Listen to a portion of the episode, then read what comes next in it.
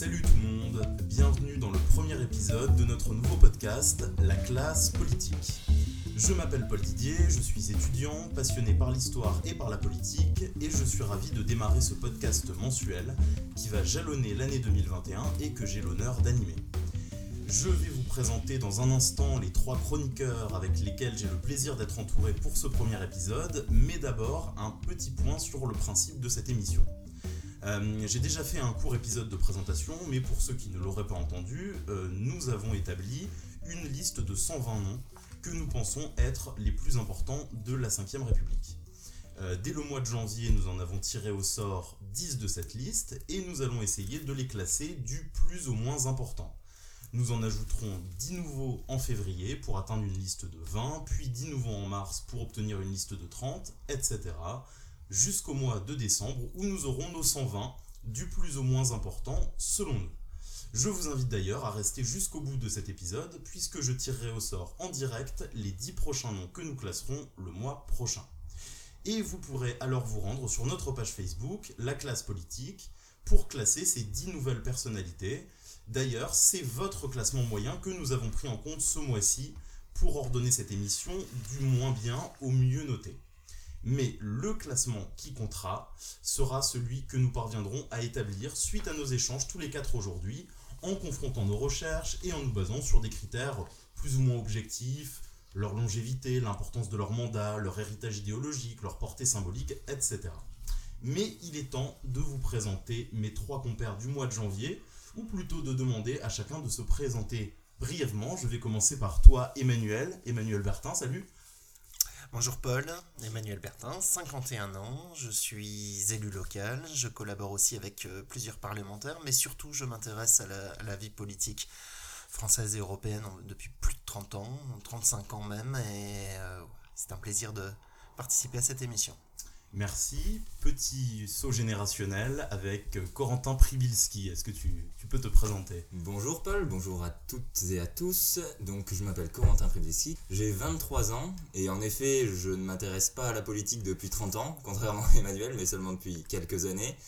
Euh, je suis assistant parlementaire et j'ai, euh, disons, une conviction euh, écologiste forte et je pense que c'est à peu près tout. Ben, C'est parfait. Et enfin, Elisabeth Parachini. Bonjour Paul, bonjour à tous et à toutes. Euh, ben, j'ai 63 ans, j'ai arrêté euh, de travailler il y a très peu de temps. Euh, J'ai passé ma vie professionnelle euh, dans les domaines de l'action sociale, de la formation, de l'accompagnement, ainsi que dans l'économie sociale et solidaire. J'ai été engagée en politique au PCF au- au- à la fin des années 70 et euh, en, engagée en, écologie politique pardon, euh, pendant euh, 20 ans. Merci, merci euh, tous les trois. Euh, alors on va euh, commencer bientôt à, à classer, mais, mais, mais d'abord, est-ce que vous vous sentez prêt? Est-ce que vous avez des questions? Est-ce que, euh, est-ce que vous avez des craintes? Un Petit peu. Un petit peu, ouais. La crainte du dissensus, va-t-on parvenir à un accord Alors quand j'ai fait cette émission, je me suis quand même dit qu'il y avait deux biais majeurs euh, qu'on risquait peut-être, je sais pas ce que vous en pensez, mais d'avoir. Euh, D'abord un, biais de proximité. Je pense qu'on a souvent tendance à surévaluer l'importance des personnalités qui sont proches de notre époque et dont on connaît mieux les, les faits et gestes. Donc pour cela, euh, Il y a des j'essaie vieux. de, de m'entourer effectivement de, de- de chroniqueurs de générations différentes. Et puis un biais de sympathie politique, évidemment, on n'est pas là pour donner notre avis et, et cl- et classer les personnalités par notre proximité idéologique avec eux. Euh, J'essaierai donc aussi d'avoir des tables où les tendances politiques des chroniqueurs seront relativement différentes, en tout cas où les, où les avis seront pluriels. Dis non, dis non ce mois-ci, je vais, vous les annoncer puisque euh, nos, chers, euh, nos chers classeurs sur Facebook euh, ont donné leur, leur, note. Le classement moyen des auditeurs du plus bas au plus haut sera Jean Castex, Raymond Marcelin, Dominique Voynet, Jean Le Canuet, Pierre Mesmer, Daniel Cohn-Bendit, Bertrand Delanoë, Christiane Taubira, Georges Marché et Simone Veil. C'est donc dans cet ordre-là qu'on va les, va les attaquer. Euh, évidemment, on parle de leur réalisation après 1958 dans le cadre de la, de la Ve République et de leur euh, réalisation politique. Euh, les talents littéraires d'André Malraux ou de Valéry Giscard d'Estaing ne seront pas forcément pris en compte dans le classement. c'est parti. On va donc commencer avec celui qui a été quasi unanimement classé à la dernière place de la liste des dix premiers. Jean Castex, né en 1965, il est haut fonctionnaire, il a rejoint la, Cour des comptes après l'ENA. De 2005 à 2006, il est le directeur de l'hospitalisation et de l'organisation des soins au ministère des Solidarités et de la Cohésion sociale, où il participe à l'introduction de la notion d'objectif et de rentabilité dans l'hôpital et à une rationalisation des coûts dans le cadre du plan Hôpital 2007, qui introduit notamment la fameuse T2A, la tarification à l'activité. Il a été directeur de cabinet de Xavier Bertrand au ministère de la Santé et du Travail et secrétaire général adjoint de la présidence de la République entre 2011 et 2012. En 2017, il est nommé délégué interministériel aux Jeux Olympiques de 2024 à Paris, puis président de l'Agence nationale du sport en 2019. Et en avril 2020, il est chargé de piloter la stratégie de déconfinement. Ça, c'est sur le plan haut fonctionnaire. Sur le plan politique, il est membre de l'UMP puis des Républicains. Il se définit lui-même comme un gaulliste social. Il a été maire de Prades dans les Pyrénées-Orientales de 2008 à 2020, conseiller régional du Languedoc-Roussillon de 2010 à 2015 conseiller départemental des Pyrénées-Orientales de 2015 à 2020 et donc Premier ministre depuis juillet 2020. Euh, son action politique, euh, on va être clair pour le moment, elle est surtout centrée autour de la gestion de la pandémie de Covid-19. Euh, alors Corentin, lorsqu'on regarde la carrière politique de Jean Castex, il semble y avoir plus de réalisations en tant que haut fonctionnaire qu'en tant qu'homme politique. Alors est-ce que le fait d'être Premier ministre suffit pour obtenir un bon classement? Eh ben, il semblerait que non, puisque c'est ce qu'on a vu dans les classements qui ont déjà été publiés par nos auditeurs. Et dans mon classement aussi, puisque pour moi il atteint aussi la dixième place, donc la dernière. Euh, tu disais qu'on allait noter la portée idéologique, l'empreinte idéologique qu'il allait laisser. Bon, forcément pour Jean Castex c'est un peu tôt, comme tu l'as dit, sa carrière politique au niveau national, elle a commencé il y a seulement quelques, quelques temps. Et pour moi, en tout cas, quand, il a été introduit, après, euh, avoir été euh, monsieur des confinements, finalement, en tant que Premier ministre, ça devait être le Premier ministre de la relance. Pas de chance pour lui, la crise a repris, et du coup, ça fait bientôt euh, 9 mois, quelque chose comme ça, qu'il est le ministre de la crise, le Premier ministre de la crise, et qu'il arrive pas à tenir ce rôle, selon moi. On le voit bien dans ses euh, conférences de presse presque hebdomadaires, où il joue presque le rôle de de, de passe-parole entre les ministres qui, qui, sont censés en effet donner une parole plus experte, là où Édouard Philippe menait vraiment un gouvernement et tenait ce rôle de, de leader plutôt que qu'un chef d'orchestre très très discret pour moi, Jean Castex. Et non, clairement, être Premier ministre, ça ne suffit pas à imprimer. Alors, effectivement, quand on a fait la, liste de 120, on a, on a mis tous les premiers ministres en raison de l'importance de ce rôle politiquement et institutionnellement. Euh, mais euh, il m'a fait penser un peu, euh, Emmanuel, je ne sais pas ce que tu en penses, à Maurice Couve de Murville, ce, premier ministre que nomme, De Gaulle juste après mai 68. C'est un peu le, le premier ministre gilet pare-balles. Oui, au Joker. Hein, c'est un peu l'expression que j'avais. C'est le Joker qu'on sort. Effectivement, on n'a pas, de, pas de recul hein, sur l'action politique de, Jean Castex. On a du mal aussi à identifier chez lui une colonne vertébrale, hein, puisqu'aux élections présidentielles, il avait soutenu la candidature de, François Fillon pour finalement griller toutes les étapes des fonctions politiques, on va dire d'État, même s'il a une carrière d'élu local euh, d'une dizaine d'années, euh, avec sans doute des réalisations. Euh, mais aucune étape cochée, même si les postes de fonctionnaires ont été des postes importants, hein, jusqu'au côté du président Sarkozy à, à l'Élysée. Et j'allais dire, moi je serais peut-être pas aussi radical que Corentin, mais c'est l'absence de toute capacité de recul sur Jean Castex qui m'a fait le classer également dixième. Euh, peut-être se penchera-t-on sur le même exercice dans, dans, dans, dans, quelques années et en fonction de l'évolution de cette crise pandémique, on retiendra que Jean Castex a été celui grâce auquel la France en est sortie, par exemple, ou l'inverse, euh, qui aura bien peiné euh, à aider le pays à, à l'en sortir, mais c'est vrai que pour l'instant, ça, ça, semble être son seul objet politique. Euh, et, la seule manière de l'évaluer vraisemblablement à l'avenir aussi. Alors, je ne sais pas ce que, ce que tu en penses, Elisabeth. Je, je, me suis simplement dit que peut-être, en fait, Jean Castex était exactement ce que Emmanuel Macron n'est pas, c'est-à-dire un élu local confirmé, mais une personnalité politique insipide. Alors en effet, bon, moi aussi, hein, je, l'ai euh, classé en dixième position euh, personnellement, euh, parce que nous n'avons pas de recul. Là, là, où je pondérerais la parole de mes petits camarades, c'est quand même c'est quelqu'un d'atypique. Il s'est mêlé à la fois un poste de haut fonctionnaire et à la fois un poste d'élu local de terrain. Je veux dire, Prades est une petite ville.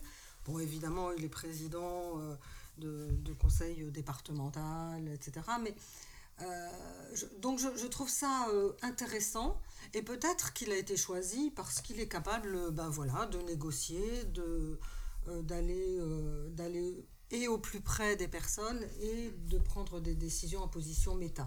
Bon voilà, mais pour autant, en effet, on n'a pas assez de recul pour pouvoir, ben, pour pouvoir le classer plus haut aujourd'hui. Il a beaucoup de qualités, il parle catalan. Euh, je, crois que dans ses fonctions de haut fonctionnaire, comme dans ses fonctions d'élu local, c'est quelqu'un qui est généralement très apprécié. Hein, ça, c'est vrai que c'est ce, qui en, ce qui en remonte, et pour le reste, rendez-vous dans 5 ou 10 ans. C'est ça peut-être il sera remonté au, fur et à mesure de l'année, hein, puisqu'on demandera chaque fois à nos, euh, à nos nouveaux classeurs de leur avis sur ce qui est le travail fait précédemment. Mais bon, pour le moment, je crois qu'on est tous d'accord, hein, tous les quatre. Mm. Jean Castex euh, à la dixième place de ce classement, et ça nous permet de passer au neuvième, qui a été classé hors position moyenne de 7.78 euh, c'est Raymond Marcelin. Raymond Marcelin, né en 1914, mort en 2004. Euh, alors, il a un parcours de ce qu'on a appelé les vigistes résistants ou les résistants de la 25e heure durant la Seconde Guerre mondiale.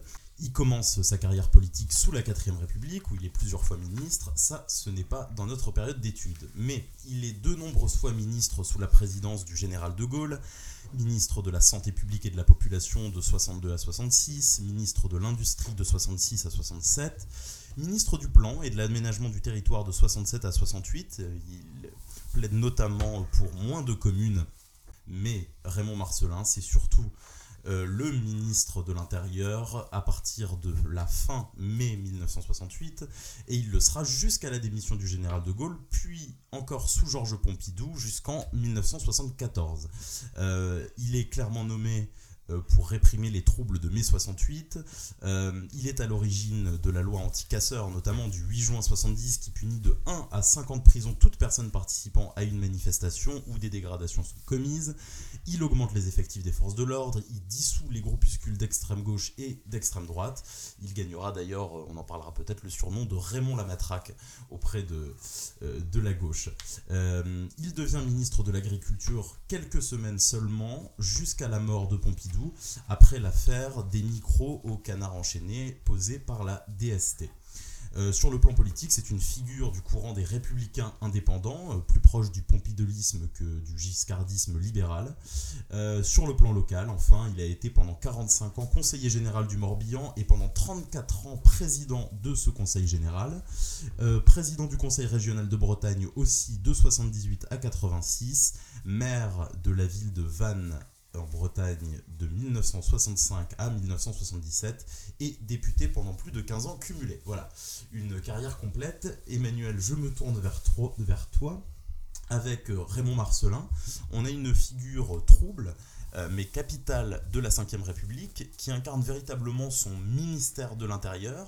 Et euh, si l'on accorde une place importante à mai 68 dans l'histoire de la 5e, on, on, en parlera plus tard avec Daniel Cohn-Bendit, il faut peut-être aussi ne pas mésestimer euh, celui qui a incarné la répression des événements de mai Oui, Raymond Marcelin, c'est indubitablement l'homme de l'homme de l'ordre. L'homme euh, que le général de Gaulle euh, appelait presque, presque à la rescousse face à des événements qu'on évoquera vraisemblablement tout à l'heure en évoquant le parcours de, Daniel Cohn-Bendit. Raymond Marcelin, c'est aussi une, figure assez classique, en tout cas, de, de, de, ces débuts de la Ve République, hein, sur la capacité à, accumuler des mandats, euh, avoir une très très forte empreinte locale. Hein. c'est un, homme qui a enquillé des décennies et des décennies de présidence de collectivités territoriales, de ministères, de postes parlementaires. Et euh, selon euh, une revue bretonne d'ailleurs, euh, j'apprends que c'était un maire à distance, un homme qui finalement mettait peu les pieds à Vannes ou dans, le Morbihan durant ces très très longues années, mais portait finalement une assez forte emprise par la puissance d'un baron qui avait du poids à Paris et qui avait du poids dans, sa, région, on va dire, d'élection. Euh, pour autant, que retient-on, puisque c'est la question posée, euh, de l'œuvre politique de Raymond Marcelin? Euh, Par comparaison avec Jean Castex tout à l'heure et la crise pandémique, finalement, ce qu'on retient, c'est que Raymond Marcelin était l'homme de la gestion des troubles de mai 1968, troubles sous l'angle essentiellement du maintien de l'ordre, l'ordre public, mais aussi de l'ordre politique. Et c'est, l'homme qui a été chargé euh, non seulement de réprimer les troubles, euh, mais également de s'assurer législativement que les fauteurs de troubles n'aient plus de place, on va dire, officielle, légale, euh, au sein de la République. Et quelque part, c'est à peu près tout. Alors, je pas être trop radical, c'est une période que je n'ai pas vécue, mais en tout cas d'après ce qu'on peut lire, euh, la Ve République n'aura pas retenu grand-chose de plus du travail de, Raymond Marcelin, donc euh, de manière assez convergente avec celle des, des classeurs, moi je l'avais également inscrit 9 dans mon propre classement. 9 c'est aussi ton classement, Elisabeth, pour le, premier flic de France Voilà, alors effectivement, moi qui suis la seule peut-être autour de cette table à avoir eu des échos hein, de mes 68 parce que j'étais quand même petite. Mais pour moi, c'était le casseur de manif. Voilà. C'est ça qu'on retient de, de, Marcelin. Euh, bon, la, seule, euh, le seul fait que je mettrais à son crédit dans un parcours politique est qu'il a dissolu les groupuscules et d'extrême droite et d'extrême gauche. Pour moi, c'était une clairvoyance que de de prendre en compte ces, deux extrêmes. Voilà, pour le reste, franchement, euh, faire passer le nombre de communes de 38 000 à 36 552, euh, c'est pas ce que je retiendrai comme fait majeur de la Ve République. Voilà. Corentin, Raymond Marcelin, alors euh, petite anecdote, effectivement, quand De Gaulle le nomme en remplacement de, de l'insipide Christian Fouché, il dit enfin Fouché le vrai, voilà. Tout à fait, en référence donc au ministre de la police de Napoléon. Et donc ça, ça colle donc à ce qu'on dit mes deux compères, c'est le casseur, c'est le ministre euh, qui va remettre de l'ordre, et en effet c'est ça ce qu'on va retenir. Euh, c'est ce que j'avais noté sur mes, sur mes, pendant mes recherches, notamment également que je retiens comme, comme Elisabeth euh, la dissolution des, des mouvements d'extrême droite et d'extrême gauche. C'est ça ce qu'on va retenir, c'est le ministre de la police et peut-être l'affaire, comme tu l'as dit, des plombiers au canard enchaîné. Mm. Alors, j'allais dire, je vais vous demander votre classement de, Marcelin dans un instant. Moi, je l'avais peut-être un peu sur, surestimé. Euh, je vous avoue que je l'avais mis au départ à la, à la sixième place, parce qu'il était pour moi celui qui a maté mes 68, mais on peut peut-être un peu plus euh, l'imputer à l'intelligence stratégique et politique du général de Gaulle. Euh, j'ai trouvé un, article sur Marcelin à sa mort qui était titré Baron et Barbouze, et je trouvais que c'était un assez bon titre qui mm. résumait à la fois ce côté grand élu local à l'ancienne, hein, ce que tu mm. disais Emmanuel, dans un dans un fief euh, auprès duquel il avait à peu près tous les pouvoirs, et puis effectivement ce, ce, celui qui représente la première image euh, du ministre de l'Intérieur de la 5e comme premier flic de France. Voilà, quelqu'un qui est obsédé par le maintien de l'ordre. Euh, on, peut, sans doute le comparer à Charles Pasqua, mm. même si Charles Pasqua aurait eu après, il sera classé par d'autres que nous vraisemblablement, mais a eu d'autres responsabilités. Ça a été essentiellement l'homme de l'ordre face à un certain nombre de manifestations et un baron local dans les Hauts-de-Seine. Pour lui, peut-être moins clair par rapport à l'extrême droite. Absolument. Alors, Emmanuel, tu nous dis que tu es d'accord avec les classeurs, 9e place. 9e. Euh, Elisabeth, 9e aussi. Et moi, c'était 8e. Je pense que pour le moment, on va quand même peut-être écouter, euh, écouter euh, Corentin. on va le classer, bon, en tout cas, au-dessus de Jean Castex, on est tous d'accord. entre 8 et 9, et puis on verra en avançant si quelqu'un si quelqu'un euh, doit être plus haut. Donc voilà, je mets 8-9 euh, euh, Raymond Marcelin et on passe à la personnalité suivante, une femme. Une femme, Dominique Voinet, née en 1958. alors c'est clairement un parcours politique très loin de celui de Raymond Marcelin. elle est militante écologiste franc-comtoise, donc même géographiquement c'est éloigné, euh, membre fondatrice du Parti des Verts en 1984, qui est née de la fusion du Parti écologiste et de la Confédération écologiste. Elle est députée européenne en 1991, mais elle abandonne rapidement ses fonctions pour devenir porte-parole des Verts. Au sein du parti, elle a son importance car elle incarne l'opposition à Antoine Wechter qui défendait le camp du Nini, hein, en plaçant l'écologie politique sous une certaine neutralité dans l'axe droite-gauche. Euh, elle soutient au contraire le fait de négocier des alliances électorales de premier tour à gauche exclusivement. Sa ligne l'emporte dans le parti en 1993. Sur le plan électif, elle est brièvement conseillère régionale de Franche-Comté de 1992 à 1994 et candidate des Verts à la présidentielle de 1995.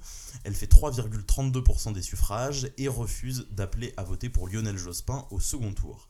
Elle est élue députée en 1997 dans le cadre des accords entre les Verts et le Parti socialiste et elle devient toujours en 1997, ministre de l'aménagement du territoire et de l'environnement dans le gouvernement de la gauche plurielle sous Jospin, qui était probablement pas rancunier.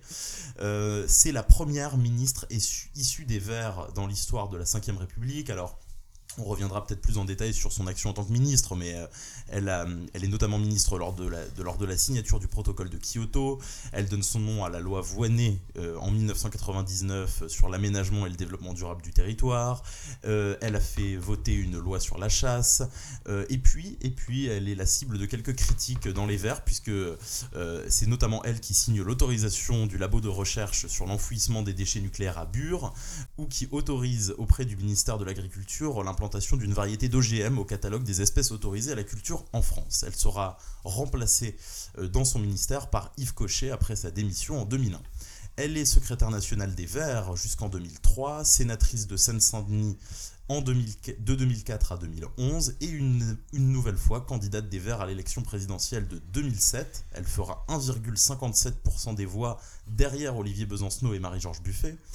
Elle est maire de Montreuil enfin de 2008 à 2014. C'est une des rares femmes à diriger une ville de plus de 100 000 habitants à l'époque et une des premières écologistes maires d'une aussi grande ville.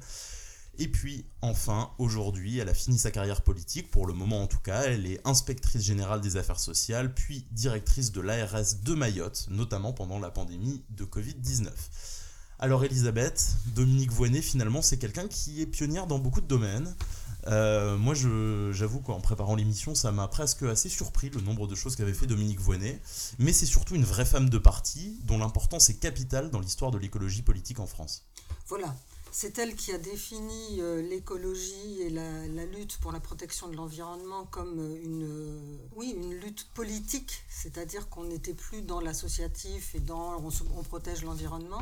Je pense qu'elle a un rôle capital. D'abord, c'est quelqu'un qui a une personnalité euh, très très forte. Elle est médecin, elle, elle est très, euh, très cultivée euh, sur tout ce qui est protection de la santé. D'ailleurs, ce qu'elle fait aujourd'hui le prouve. Donc le, fait déjà d'avoir placé l'écologie politique à gauche, c'est quelque chose qu'il faut qu'on lui, qu'on lui donne, qu'on lui remette. Le fait aussi qu'elle soit une des premières femmes euh, de l'écologie politique à se présenter aux élections euh, présidentielles. Donc ça, c'est à, mettre à son crédit. Elle a, elle a effectivement fait avancer bon nombre euh, de dossiers. Pour moi, c'est vraiment une femme politique majeure dans la situation. Alors, sans considérer effectivement le, biais euh, qui, qui, pourrait être la proximité de mes convictions, mais parce que quand on considère aujourd'hui que euh, la lutte écologique est, un, est une lutte prioritaire et considérée comme ça partout et par tous, d'avoir eu cette femme-là euh, qui a été aussi clairvoyante et aussitôt, et femme, je, je, pense que c'est quelqu'un qui est effectivement un voilà, une, personnalité politique majeure. Effectivement, la seule chose qui est euh, compliquée euh, et qui d'ailleurs lui a fait essuyer beaucoup de critiques, surtout à l'interne du, Parti des Verts, et euh, ben, voilà la, position qu'elle a prise à Bure à un moment donné. Alors, Corentin, est-ce que tu retiens effectivement le côté pionnière, le côté euh, pionnière pour, euh, pour la, République, mais aussi euh, importante au sein de son parti, ou est-ce que tu retiens les 1,57 en, en 2007 aux élections présidentielles? Je l'ai classé vraiment bas, je l'ai classé 9ème, et je pense que je regrette un peu. Je pense que je regrette un peu parce qu'en effet, euh, en, t'écoutant euh, avec un peu de recul par rapport à mes recherches et en t'écoutant refaire son, son, son parcours et en écoutant Elisabeth, c'est vrai que son rôle de pionnière de positionner l'écologie politique euh, en tant que, véritable idée et en tant que chose pour laquelle on peut se battre, c'est quelque chose ben, qui finalement me, fait être là aujourd'hui. Euh, là où, où Elisabeth trouve, euh, ben, comprend les, les critiques et rejoint les critiques sur, sur la bure et sur, sur les jeux OGM, et je me pose la question, parce que je ne l'ai pas vécu euh, à l'époque, est-ce que c'est des compromissions avec l'idéologie, euh, avec l'idée politique et écologique, ou alors c'est des compromis et de se dire, ben, on a un parc nucléaire qui fait notre indépendance et il faut pouvoir en fuir quelque part. Après, en effet, je, je pense que je manque un peu de biscuit là-dessus, mais je me dis, est-ce que c'était pas une personne justement peut-être convaincue, mais pas dogmatique, et avec laquelle on pouvait parler, et ça, je trouve ça toujours agréable en politique. Alors, euh, effectivement, c'est- intéressant. Je, je, je me tourne vers toi, Emmanuel, et je vais simplement citer ce qu'avait dit un, un auditeur, un de nos auditeurs sur Facebook, euh, en disant qu'il l'avait placée très haut car elle avait été, selon lui, une excellente ministre. Euh, il dit qu'elle a su s'appuyer sur la réforme territoriale de Pasqua, euh, les intercommunalités pays, pour la poursuivre et non la défaire. Et il ajoutait un peu acerbe qu'il trouvait dommage que son témoignage sur l'expérience gouvernementale n'ait pas été écouté par la suite par les écologistes qui ont préféré retourner, je le cite, dans leur dérive gauchiste. Mais si, si effectivement on prend un peu de recul, on se dit que Dominique Voynet, certes, il y a des compromissions, mais c'est justement parce qu'elle assume entièrement ce qu'est euh, l'exercice du pouvoir.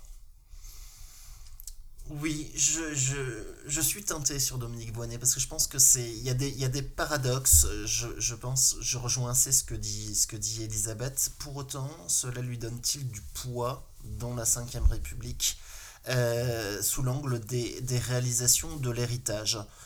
Euh, Pour moi, incontestablement, les contrats de plan État-région restent aujourd'hui à la suite des politiques de planification euh, des outils vivants euh, qui conditionnent euh, la manière dont s'organisent les territoires. C'est loin de ses convictions écologistes, en tout cas c'est pas directement lié.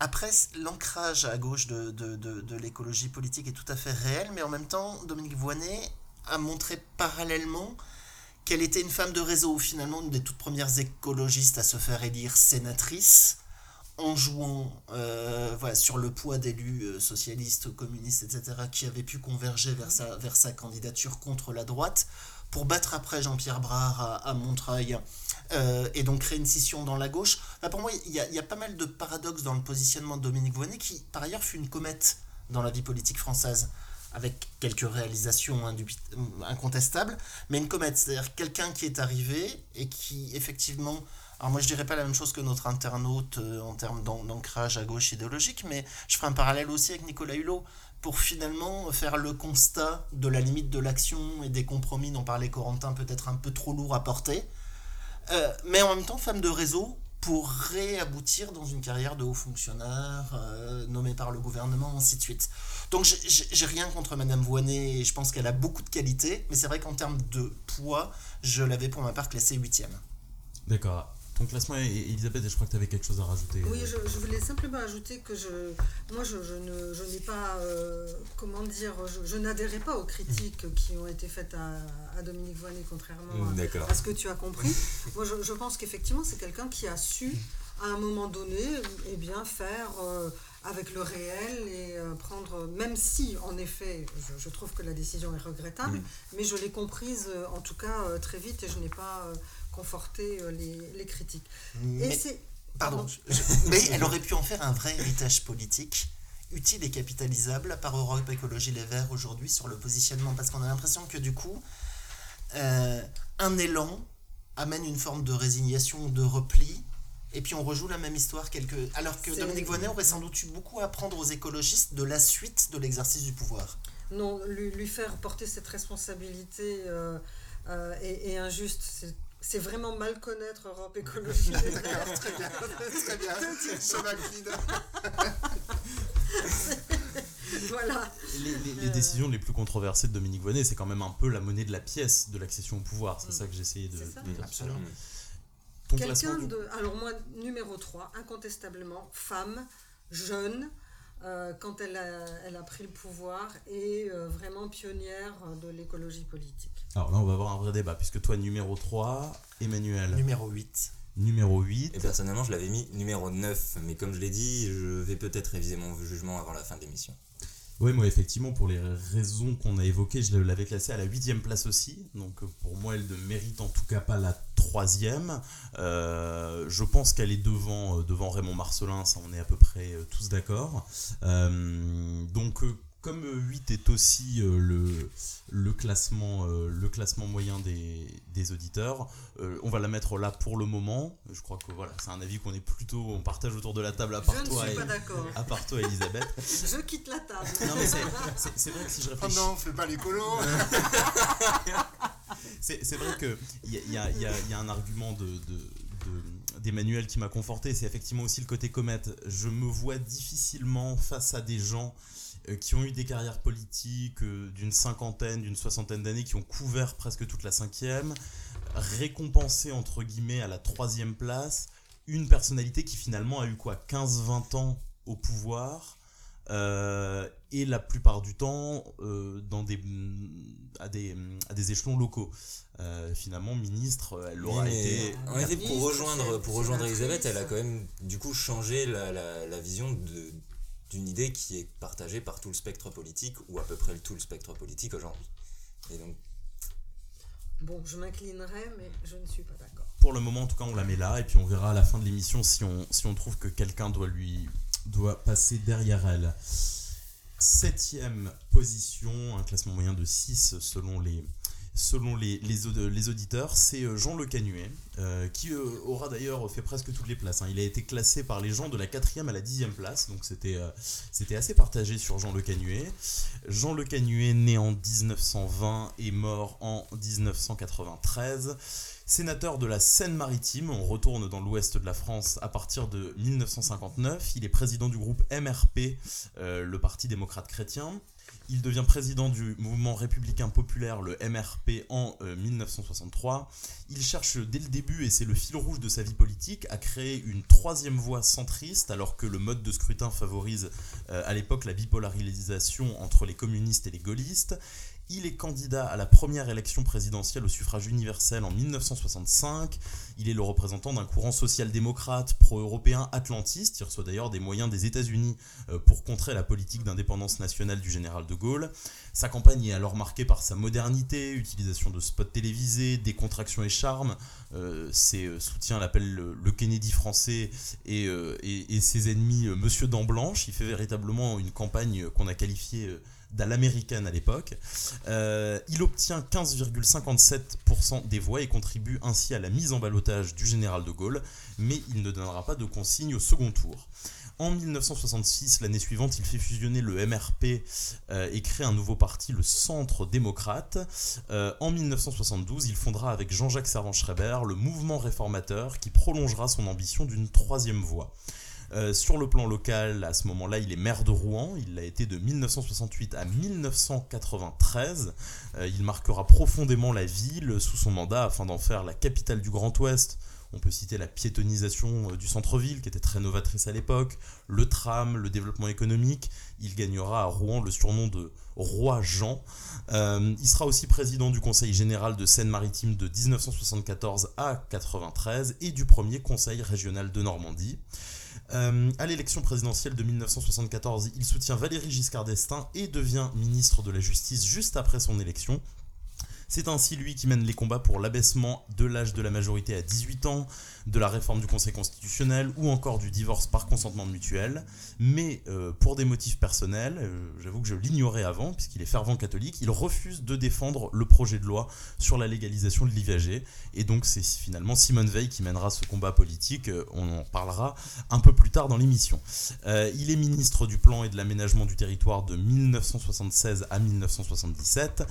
Et enfin, président de l'Union pour la démocratie française, l'UDF, créé en 78 par Giscard, tout en restant président du Centre des démocrates sociaux, le CDS. Parfois, avec les partis centristes, on a du mal à s'y retrouver. Euh, et enfin, simplement, juste euh, sur les autres mandats qu'il a eu, il a été plusieurs fois député, sénateur et même député européen entre 79 et 88. Voilà, Jean Le Canuet, Elisabeth, je me tourne vers toi. Euh, c'est vraiment un personnage qui incarne les espoirs et les désillusions de la famille centriste, euh, en ne résistant finalement pas aux sirènes de la droite. hein. On vient de parler de Dominique Voynet qui a ancré l'écologie politique à gauche. On pourra se demander si Le Canuet n'a pas ancré le centrisme à droite. Euh, et ce dont il restera, ce sera peut-être probablement une image, une façon de communiquer plutôt qu'un héritage politique national. Est-ce que tu es d'accord avec ça? Alors oui, il, laisse quand même deux avancées majeures. Donc effectivement, c'est une façon de faire, une façon de communiquer, d'être, euh, qui est d'ailleurs euh, assez paradoxale avec son engagement chrétien catholique qui pourrait l'amener à être plus réservé, plus, euh, plus sobre dans sa, co- sa communication et moins assertif. Il l'est. Euh, et, et moi, ce, ce que je retiens, en tout cas de positif de, de son parcours, c'est euh, ben, l'âge de la majorité à 18 ans et euh, le divorce par consentement mutuel. Pour le reste, il a un parcours qui est relativement ben, proche de celui de Simone Veil et je dirais que pour moi, c'est un sous Simone Veil. Un C'est sévère, mais Un sous Simone Veil, Emmanuel, est-ce que tu est-ce que tu trouves aussi je- je- on, on a oublié un peu son rôle important hein, dans les réformes sociétales de, de Giscard. Euh, Je, je pense que tout le monde, a fortiori tout centriste, va être un sous Simone Veil. hein, et que c'est peut-être une qualité, euh, en, en tout cas quelque chose contre quoi on ne peut pas lutter. Euh, je pense que le Canuet, bah déjà marqué d'une assez forte empreinte d'une famille politique, qui est celle des centristes, avec plein de vicissitudes, mais en tout cas vis-à-vis de laquelle il a toujours été au premier plan. Euh, et finalement, si on retient le paysage de la, de la Ve République, celui qui a incarné le centrisme, en tout cas en termes partisans, ce qui m'oblige à enlever Simone Veil, qui l'a incarné en termes de valeurs, sans forcément être très engagé dans les partis politiques qui le représentaient. Euh, donc dans l'appareil partisan, euh, finalement, il y a eu Le Canuet et puis, et puis après Bayrou, en termes de, de figure. Il a été élu député à 31 ans, cet homme, euh, cet homme-là, donc très jeune. Et on a l'impression qu'il a assez vite euh, biffé de l'incarnation d'une extrême modernité à l'incarnation d'une forme de, de, ringardisme et de passéisme, hein, euh, comme un, un- produit qui aurait atteint sa date limite de consommation et qui serait très très très très vite plus, plus consommable. Donc de fait, là aussi je soulignerais des paradoxes, une carrière politique euh, riche, aussi bien dans l'appareil partisan que dans l'appareil d'État, que dans les collectivités territoriales que tu as souligné. Une empreinte centriste assez forte aussi dans la manière de considérer son travail au sein de la ville de, de, de Rouen, hein, puisque c'est vrai qu'on on parlait de, de l'héritage écologiste, mais c'est vrai que la piétonisation des centres-villes, les primo-modernisations des réseaux de transport en commun, ça a beaucoup été les maires centristes hein, qui, les ont, qui les ont mis en œuvre dans les, dans les années 70 et dans le début des années 80. Voilà, et, et, et finalement une empreinte euh, qui est celle euh, des deux réformes sociétales importantes de, de, de Giscard. Voilà, sans plus et sans toujours d'ailleurs les lui, les lui reconnaître. Je soulignerais... Peut-être parce qu'il l'a fait à reculons. Euh, Oui. Et qu'il a refusé l'IVG, etc. Oui, parce qu'il y avait une forme de, de conservatisme assez forte derrière le modernisme, toujours ces, ces paradoxes. Sur l'ancrage à droite, c'est sans doute vrai. Je retiendrai quand même qu'en 1965, refuser d'appeler à voter pour le général de Gaulle, quand on représentait une famille pétrie de catholicisme, fut-il social, etc., etc., ne manquait pas d'une forme de, de courage et d'affranchissement, mais qui n'a pas été tenu sur la durée. Euh, Corentin, euh, on va peut-être parler de, de quelqu'un qui nous concernera dans quelques émissions, mais je me demande finalement à la vue de son parcours, et je fais abstraction volontairement de euh, l'ancrage local, l'implantation locale, je me demande si Macron n'est pas la victoire posthume de Le Canuet, euh, quelque part. Finalement, si, la troisième voie que n'existe pas. on- désormais. on- tu l'as dit, on a comparé le Canuet à JFK, notamment dans sa, dans sa communication, et le parallèle a été très rapidement fait aussi avec Macron. Et donc dans le, dans le, dans le même cas, c'est euh, c'est quelqu'un qui est arrivé et qui a beaucoup surpris. Parce que euh, le Canuet, c'est quelqu'un que on- dont on a beaucoup parlé dans mes, dans mes études en communication, parce qu'en effet, il a apporté la communication à l'américaine en France. Et c'est quelqu'un qui était, euh, si je me souviens bien, euh, selon les sondages, à 3 ou 6%, et qui a finalement est arrivé à 15,9%, si je... si Avec je un usage de la télévision notamment. avec un usage de la était- télévision, avec des interviews avec Léon Zitrone. Et donc, sans doute que la communication politique à l'américaine n'a pas tout fait pour arriver à ce score, mais je pense qu'elle a eu un impact très fort. Et tout, la quasi-totalité des, euh, des candidats par la suite ont fini par se mettre à ce style de communication politique. Après, je salue aussi, euh, en effet, je savais pas du tout que c'était lui qui avait passé la majorité à 18 ans et euh, le divorce par consentement mutuel. Et en effet, en tant que catholique, pour lui, hein, pas pour moi, ça ça ça m'a fait poser la question de lire ça.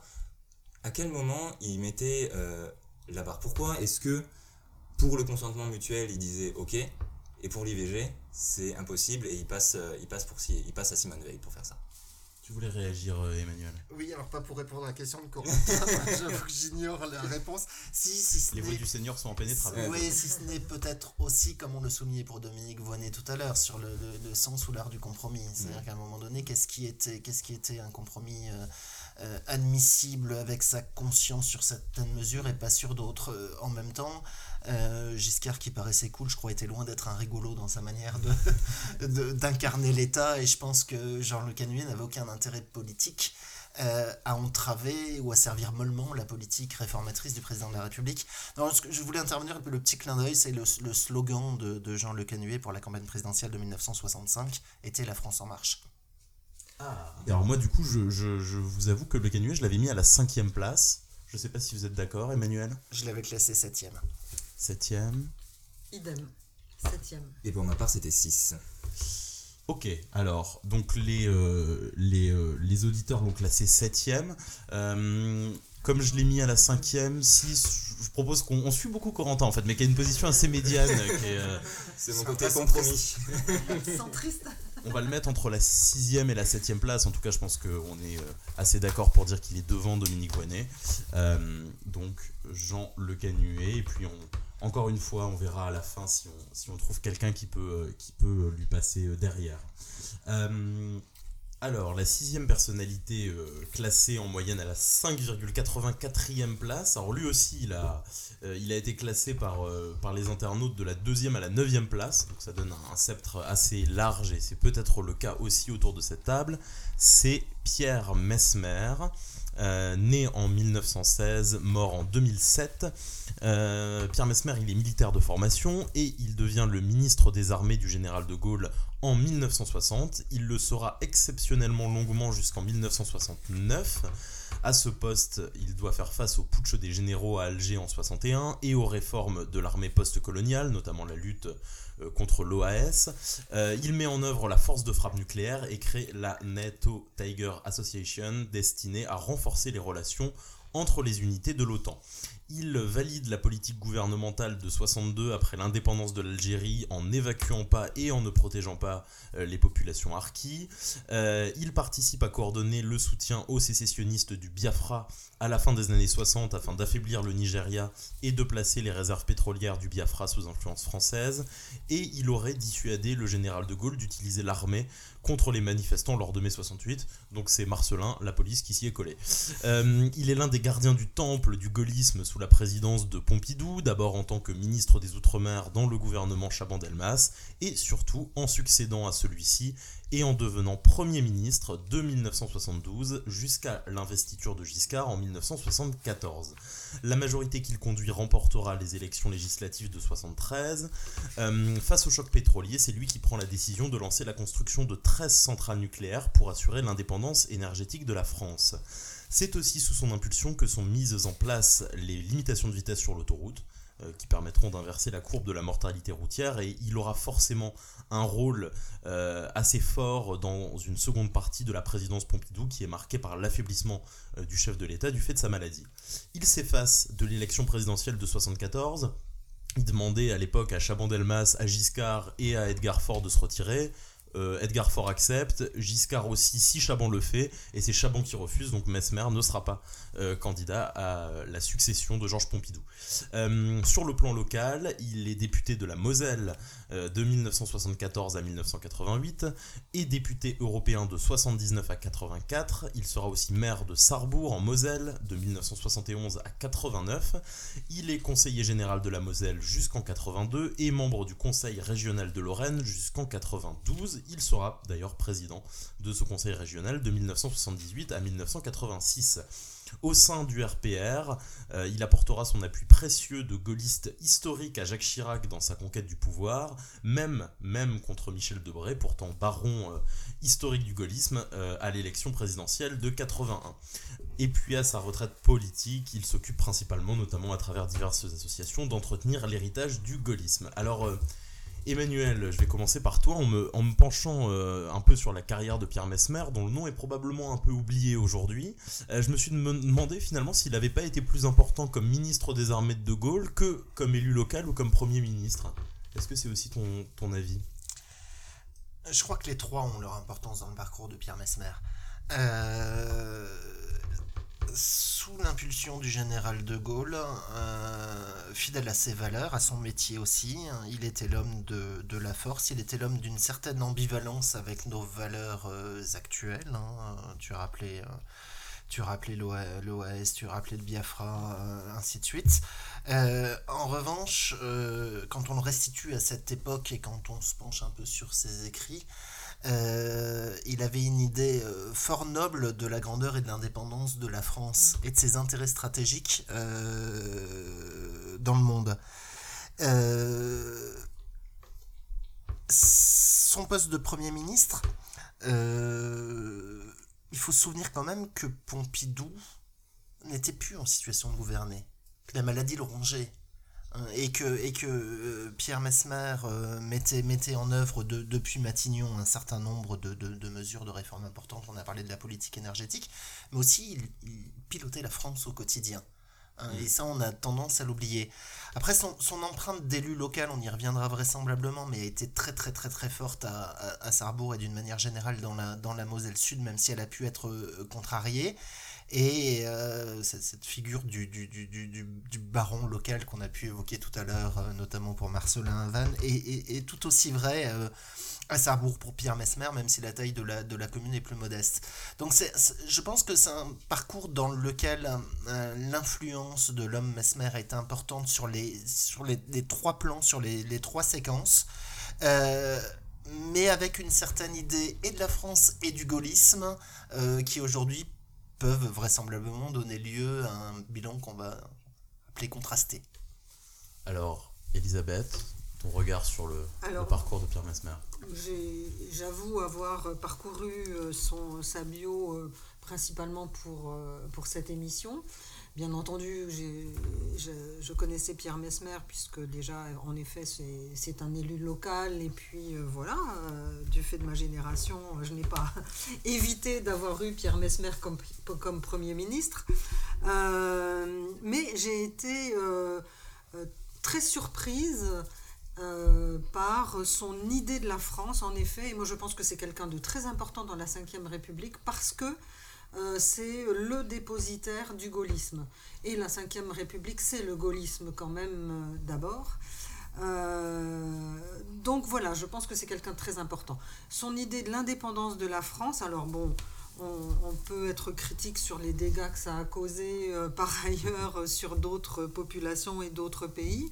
En attendant, il le portait très fort, il le portait haut, il le revendiquait. Et voilà, c'est en tout cas euh, parfaitement respectable. Alors, euh, comme Corentin tout à l'heure par rapport à quelqu'un, moi je l'ai classé très très haut, mais peut-être du fait de la surprise, je vais peut-être revenir sur mon classement. On parlera tout à l'heure du classement. Mais pour autant, euh, j'ai été très très impressionné à la fois par son parcours d'élu local, de baron local, de militaire et de Premier ministre. Corentin, c'est vrai que simplement je, parlais du ministère des, Armées. Euh, rétrospectivement, il a quand même participé à, ce, à, cette fonction, à deux des changements les plus importants qui ont concerné l'armée euh, sous la Ve République. Euh, c'est la décolonisation. Il a évité la rupture de l'armée avec la République malgré les menaces, hein, quand même. Le putsch des généraux, c'était quelque chose. Et la mise en place de la force nucléaire. donc c'est quand même vraiment un, un nom qui, qui, restera très important. Oui. Alors, Justement, tu reviens avec. Euh, tu, me parles de la, de la mise en place de la force nucléaire, et donc qui, bien sûr, assure l'indépendance stratégique de la France, notamment bah, de la force nucléaire, mais aussi du parc nucléaire, donc l'indépendance civile également. Euh, mais tout en, euh, tout en se rapprochant de l'OTAN. chose que De Gaulle refusait, si je dis pas de bêtises. Et donc c'est là qu'on voit finalement un homme assez euh, paradoxal tout au long de sa... Enfin, on, on a, on, a, on a vraiment des choses qu'on peut plus ou moins dire globalement bonnes et des choses, comme tu l'as dit, l'abandon des harkis, qui euh, semblent Mais vraiment important. Très, très compliqué, mais important. Et justement, euh, dans les choses euh, que moi je juge très bonnes, euh, on parle beaucoup du parc nucléaire, mais euh, tu as parlé rapidement de la limitation de vitesse. Mm. Et ça, on s'en rend. Que je savais pas du tout que c'était lui qui avait mis ça en place, mais on s'en rend peut-être pas compte. En 73, c'est quand même 16 000 morts par an sur Ouais, les routes. C'est énorme. On a réussi à descendre aujourd'hui à 3000 et c'est quand même une c'est lui qui a amorcé ça et ça c'est énorme. Bien sûr peut-être que mise à, à co- à- en face de l'indépendance stratégique et énergétique de la France c'est pas grand chose mais c'est partie, énorme. et justement euh, pour revenir sur l'indépendance énergétique de la France pareil c'est quelque chose qui a qui a pour le coup marqué absolument jusqu'à aujourd'hui et on en parle encore aujourd'hui et c'est encore une question qui divise aujourd'hui mais du coup qui montre cette importance J'ai juste un, un petit quiz comme ça, voilà, qui m'est venu en, en préparant l'émission, euh, simplement pour vous faire trembler de peur. Est-ce que vous, vous pouvez me citer quelques ministres du premier gouvernement de Pierre Mesmer en 72 Est-ce qu'il y a comme ça des noms qui vous viennent de ceux qui étaient les ministres de Mesmer? Alors, allez-y, soyez, euh, soyez- Il y a vraiment des noms connus et des noms euh, dont on se souvient. Le Canuet. Le Canuet n'était pas ministre de. Non. Marcelin était encore là? Marcelin, tout à fait, Oui. ministre de l'Intérieur, il était là. Donc Marcelin était là. 60 Est-ce que Chirac était déjà là? Bien sûr, Chirac était déjà là, tout à fait. Chirac était euh, à l'époque euh, ministre de l'Agriculture de... et du Développement Rural. Qui a été permuté avec Marcelin ensuite d'ailleurs. Tout à fait. Voilà, 73. Jacques Chaban-Delmas? Jacques Chaban-Delmas, non. Il y, a, il y deux présidents de la République dans cette, dans cette liste. Vous en avez cité un, Chirac. Ah, Valéry Giscard Et d'Estaing. Valéry Giscard d'Estaing. Forcément, Bien sûr. À l'économie et aux finances, Valéry Giscard Oui, oui, d'Estaing. Euh, Celui qui était ministre de la Défense à l'époque, c'est un grand fondateur de la Ve République. Celui qui a rédigé la Constitution. Michel Debré. Oui, Michel Debré, bien sûr. Michel Debré. Euh, il y avait aussi Edgar Faure, qui était aux affaires sociales. Euh, alors, il n'y avait pas beaucoup de femmes. Il y avait une seule femme, hein, qui était euh, secrétaire d'État à l'action sociale, euh, Marie-Madeleine euh, Dinesh. Euh, dans les autres noms euh, auxquels vous pourriez penser, euh, il y en a un qui est le, le, le baron, lui, des Vosges. Christian Poncelet. Bien sûr, Christian Poncelet. Et oui, mais déjà à l'époque, secrétaire d'État chargé des affaires sociales. Il n'était pas l'industrie. Euh, et puis, euh, dans ceux que vous- auxquels vous auriez pu penser, il y avait aussi euh, Robert Boulin, qui était aux relations avec le Parlement, qui euh, euh, peut-être un tragique. au destin tragique, bien entendu. et puis des noms comme euh, Jacques Duhamel, euh, comme Olivier Guichard, euh, comme Maurice Schumann, voilà, des, des- des noms anciens, ouais. Je voulais revenir à- à- sur un point sur, sur la carrière de Pierre Mesmer. Euh, c'est quand même son aspect euh, inachevé. Euh, Pierre Mesmer était clairement dans les starting blocks pour être le président de la République en 1974. Oui. Euh, C'était indéniable dans l'opinion, c'était assez partagé dans les partis politiques, et finalement Giscard d'Estaing a été extrêmement roublard euh, en acceptant de, de, de laisser le chemin si d'autres le faisaient, en sachant pertinemment que, Que Chaban. Delmas ne laisserait pas ce chemin. Et, et ce destin de Pierre Mesmer a été contrarié par, par, centriste, hein, Valéry Giscard d'Estaing, de la même manière que sa carrière locale, hein, notamment à la tête de la Lorraine, a été contrariée par Jean-Marie Roche et par une autre forme de roublardise, hein, qui est le, ralliement de Jean-Marie Roche euh, à la gauche et à Michel Rocard, qui lui a fait reprendre les rênes d'un conseil régional qui était voué à Pierre Mesmer. Donc à deux reprises, euh, une forme de, pouvoir inachevé euh, pour, pour, me- pour Monsieur Mesmer, euh, une espèce de, de- de carrière politique haute, euh, mais un peu en cul-de-sac sur sa fin. Ça l'a fait baisser dans ton classement, toi Alors, je rappelle que les auditeurs l'ont classé en moyenne à la sixième place. Moi, j'avoue que je l'avais mis assez haut, à la quatrième. Euh, J'ai peut-être euh, surévalué euh, notamment son importance sur le nucléaire civil et militaire. Moi, je l'avais laissé à la cinquième place pour ma part. Cinquième. Pourquoi à la deuxième place euh, Deuxième place mais pour... Je pense euh, que c'est surévalué. Et ben moi j'étais à la troisième place. Donc, D'accord, donc on est quand même pas assez, euh, assez haut, donc on, on va probablement s'éloigner du, du sixième. Euh, je propose de le mettre pour le moment à la quatrième place. hein, je pense que c'est à peu près entre, euh, entre toutes nos positions. Et puis, on va pouvoir passer à la personnalité suivante. Et la personnalité suivante, c'est Daniel Cohn-Bendit, classé en moyenne à la cinquième place, 5,47 hein, précisément par nos auditeurs. Né en 1945, euh, il fait son entrée euh, tonitruante dans l'histoire de la Ve République comme leader des manifestations étudiantes de mai 68. Euh, il est né en Allemagne, mais il amène en, en, France et notamment à Nanterre où il étudie l'esprit libertaire qu'il a hérité de ses parents, militants d'extrême gauche puis euh, anti-nazi. Euh, il gagne le surnom à l'époque de Danilo Rouge et devient le porte-parole iconique du mouvement d'opposition à la politique du général de Gaulle et à, l'atrophie euh, de la société française des années 60. N'ayant pas à l'époque la nationalité française, il est expulsé en Allemagne par le gouvernement français. il poursuit un, parcours de militant anti-autoritaire, écologiste et révolutionnaire. et dans les années 80, il mène une carrière politique en Allemagne, ça c'est hors de notre champ d'études, euh, comme élu écologiste à Francfort, puis comme député européen sur une liste allemande en 94, et il est réélu en 99, cette fois-ci sur une liste des Verts français. Donc là, il fait son, retour dans le paysage politique français, et il devient alors l'une des principales figures de l'idéal fédéraliste européen, euh, mettant en avant notamment euh, sa citoyenneté européenne. Aux élections européennes de 2009, il est la figure de proue euh, du mouvement Europe Écologie, qui rassemble alors euh, des personnalités des Verts, hein, comme Cécile Duflot, Yannick Jadot, Michel Rivasi, et d'autres euh, sympathisants et proches de l'écologie politique, je pense à José Bové ou à Eva Joly. il est tête de liste Europe Écologie en Ile-de-France. au niveau national, Europe Écologie recueille alors 16,28% des voix, c'était à l'époque le meilleur score jamais réalisé par une liste écologiste lors d'élections européennes, et ça plaçait alors le parti en troisième place sur l'échiquier politique français, talonnant le Parti socialiste. Il est coprésident du groupe Vert ALE au Parlement européen de 2002 à 2014, et il quitte EELV en 2012 et le Parlement européen en 2014. En 2017, il soutient la candidature d'Emmanuel Macron, euh, dont il est l'un des conseillers. Il est aujourd'hui retiré de la vie politique et se consacre à des activités médiatiques ou à la réalisation de documentaires. Euh, alors, Corentin, avec Daniel Cohn-Bendit, on a une figure relativement contrastée, j'allais dire. Euh, à la fois quelqu'un qui n'a pas vraiment donné de loi à son nom, euh, qui a eu un rapport ambigu au pouvoir, et en même temps, c'est l'une des incarnations les plus fortes de la cinquième, par son opposition à son fondateur, mais aussi au régime même durant toute sa carrière politique. Oui, et Daniel Cohn-Bendit, c'était quelqu'un que je connaissais, dont, je connaissais l'action dans, les grandes lignes. Et donc, en, faisant mes recherches pour, euh, pour cette, euh, cette émission, je me suis retrouvé face, finalement face à un mur de texte sur, euh, sur mes 68, sur, très détaillé sur comment ça s'est passé. Et ça m'a fait poser la question, Daniel Combendit, ok, mai 68, très bien, il a apporté tout ce qu'il a apporté à mai 68, et après?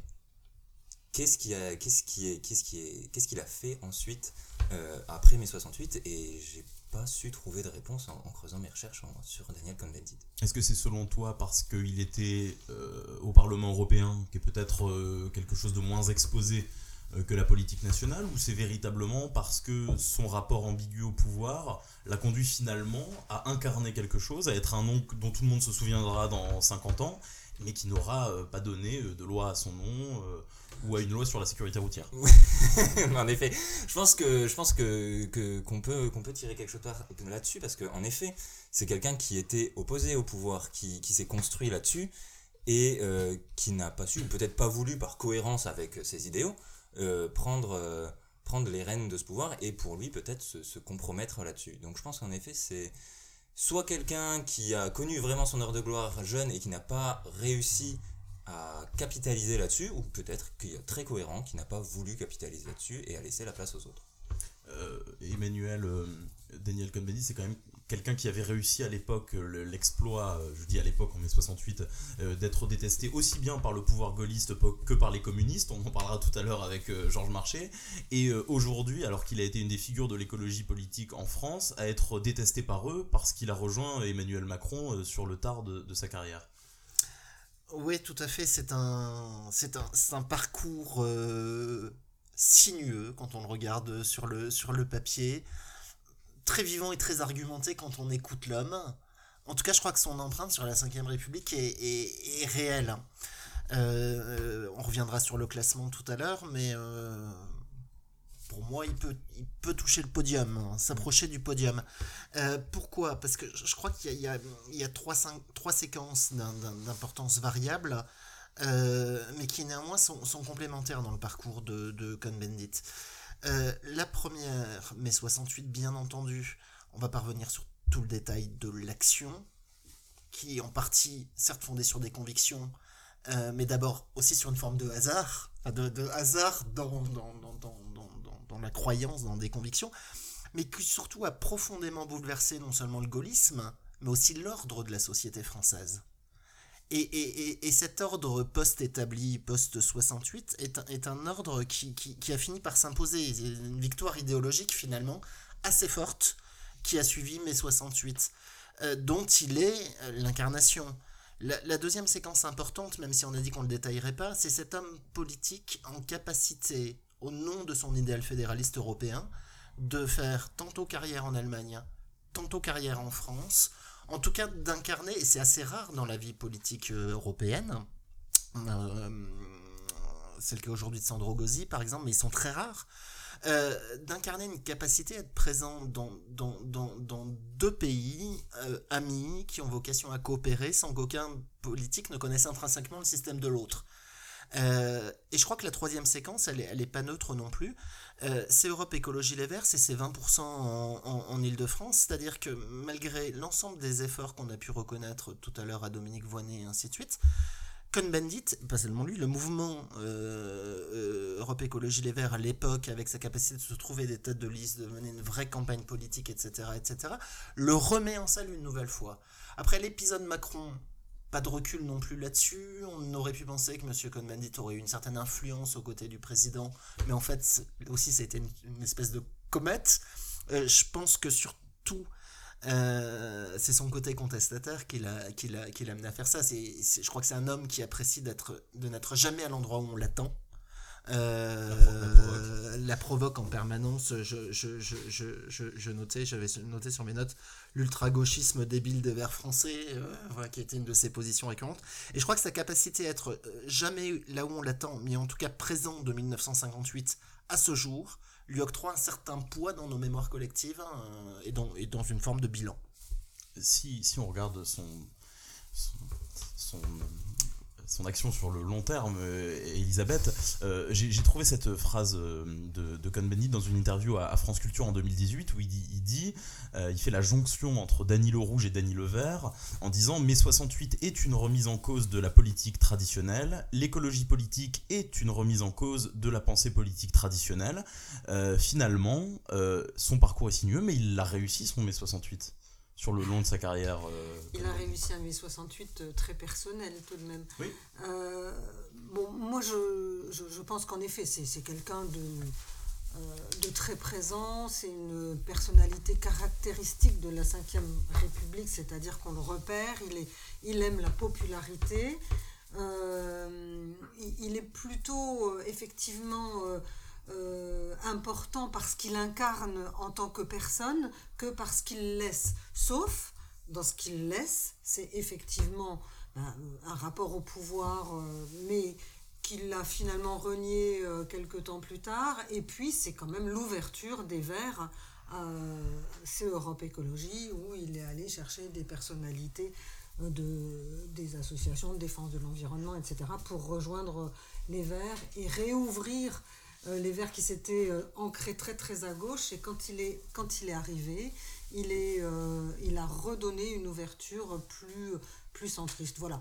Après, je, ne vais pas redire ce qu'ont ce dit mes, mes, camarades, voilà, ce serait redondant, mais c'est quelqu'un de populaire et qui, qui a marqué son, son temps. La Ve République. Je ne vois pas beaucoup d'autres personnalités qui incarnent comme lui le terme de libéral libertaire. Euh, qui incarne comme lui le fédéralisme européen. Je me suis demandé finalement si, euh, c'est marrant, les, euh, on va beaucoup parler de lui, mine de rien, il est assez présent, mais si, si ce n'était pas l'autre père politique et intellectuel de Macron après le canuet. dans une espèce de volonté de provoquer, de n'être jamais là où on l'attend, et puis quand même l'attachement à l'Europe, ça fait un sacré couple de pères pour Emmanuel Macron, très lourde hérédité à porter. Moi, je pense qu'il y a effectivement quelque chose, enfin, que deux hommes ont pu se retrouver autour d'analyses communes. Et je pense, je pense qu'il y a surtout une certaine vision de la société euh, qu'a Emmanuel Macron, euh, qui a su rencontrer une vision peut-être un peu romantisée, qui est celle de Daniel Cohn-Bendit. Pourtant, je suis pas sûr que la rencontre des deux hommes ait été effective. Ou possible. ou même possible. Euh, simplement, euh, je, je- je pense, alors je ne veux pas faire de la psychologie euh, à deux balles, mais le fait qu'il ne se soit jamais identifié tout à fait comme français ou tout à fait comme allemand, lui a fait certainement passer dans deux logiques différentes qui l'amènent bah, à parfois raisonner comme ci et parfois raisonner comme ça et jamais être tout à fait en effet là où on l'attend parce que parfois on attend un allemand et parfois on attend un français et puis euh, il est euh, il est, il est vraiment entre les deux. Il y a un sentiment aussi euh, d'inachevé, simplement sur, euh, je sais pas, si on continue dans la psychologie à deux balles, Oui, quand même. comme tu dis, euh, c'est quand même quelqu'un aussi qui aime casser ses jouets. Oui. Euh, Europe Écologie le porte extrêmement haut, beaucoup plus haut que effectivement ce qu'une Dominique Voynet a, a pu faire, ou même bien d'autres avant et après. Et quand on voit la manière très brutale dont il quitte sans presque essayer de lutter à l'intérieur du parti euh, pour que ses idées, sa conception de la politique gagne, euh, il y a un côté quand même chez Cohn-Bendit, euh, voilà, de, de, de- de- c'est un, un peu vous me suivez ou je pars, mais euh, c'est pas quelqu'un qui est prêt à faire des, des, des renonciations, qui est prêt à, à arrondir les angles. Après, il a toujours revendiqué mai 68 au contraire. Oui. Il ne l'a pas cassé. Et c'est un affectif, hein, Elisabeth Mm. le soulignait, c'est quelqu'un qui a besoin qu'on l'aime. Mm. Euh, c'est quelqu'un aussi, enfin, en tout cas c'est la vision que j'en ai, elle est peut-être fausse. Je pense que c'est quelqu'un qui aime s'exposer, qui aime argumenter. Je ne suis pas sûr que ce soit un bûcheur, que ce soit quelqu'un qui passe euh, l'entièreté de ses journées à travailler des, des dossiers, à rencontrer les personnes qu'il faut, ainsi de suite. Et je pense que du coup, le, le, le, le- comportement qui est le sien euh, peut, être, euh, peut être celui à un moment donné de, de- ce- celui qui renonce simplement parce que c'est trop lourd et qu'il en a marre, mais en même temps comme il est toujours là où on ne l'attend jamais, il n'est pas exclu qu'il ressurgisse sur la scène politique dans un positionnement que personnellement j'ignore à ce jour. Terrain de foot peut-être. Peut-être. Euh, alors moi je vous avoue, si on, si on passe au classement, que, pour moi il, re- il représente quand même deux grands faits politiques de, la cinquième. Euh, la renonciation à l'idéal révolutionnaire, on n'en a pas trop parlé, mais il a, il a fait un livre qui s'appelle Nous l'avons tant aimé, la révolution, euh, et c'est un des marqueurs d'une partie de la gauche post-68arde, Euh, et pourtant il est resté une forme d'ovni dans la politique française, euh, puisqu'il n'est pas devenu, comme certains anciens 68ards ou trotskistes, un mandarin de la cinquième, il a continué à remettre en cause euh, le régime, et puis euh, le deuxième grand fait politique, c'est évidemment l'émergence de l'écologie politique en France et peut-être de son identité pro-européenne. C'est-à-dire que Europe Écologie Les Verts est aujourd'hui le seul parti français, il me semble en tout cas le seul parti majeur qui a le mot Europe dans son nom de parti. Et je pense que Cohn-Bendit y est pour beaucoup, en ancrant véritablement le- le- l'écologie politique euh, du côté de l'Europe. Donc, en vertu de ça, moi, c'est vrai que je, je l'avais mis à la troisième position. Euh, donc, effectivement, sur le podium, comme disait Emmanuel. Je sais pas si c'est du coup aussi ton cas. Pour moi c'est identique, troisième position. Moi, je l'avais mis en cinquième position. Cinquième. Cinquième. Cinquième aussi. Euh, alors, Mesmer est à la quatrième. Donc là, en fait, vient la question de le mettre euh, avant ou après Mesmer. Décidément pour Mesmer, ça sera toujours des duels ingagnables. Moi, je, voilà, je propose de laisser Messner. Euh, comme pour le moment, euh, et jusqu'à preuve du contraire, je suis le chef de cette émission, je vais le mettre troisième, euh, effectivement, sur le, sur, le, sur le podium, et puis on verra après si, si on va le, le bouger à la fin. On passe immédiatement à la personnalité qui a été classée en quatrième position, on s'approche du podium par les auditeurs, position moyenne de 4,63. C'est Bertrand Delanoë. Bertrand Delanoë, né en 1950, il est membre du Parti Socialiste, conseiller de Paris de 1977 à son élection comme maire en 2001, euh, député de Paris de 80 à 86, sénateur de Paris euh, de 95 à 2001 et maire, de Paris euh, de 2001 à 2014. Alors on va pas citer euh, euh, l'intégralité de, de ce qu'il a fait à Paris, mais bien sûr la réduction de la circulation euh, automobile et de la pollution qu'il a initiée, euh, l'équité, la transparence dans l'attribution des logements sociaux. Il a beaucoup fait dans le domaine de la petite enfance, des espaces verts, de la culture.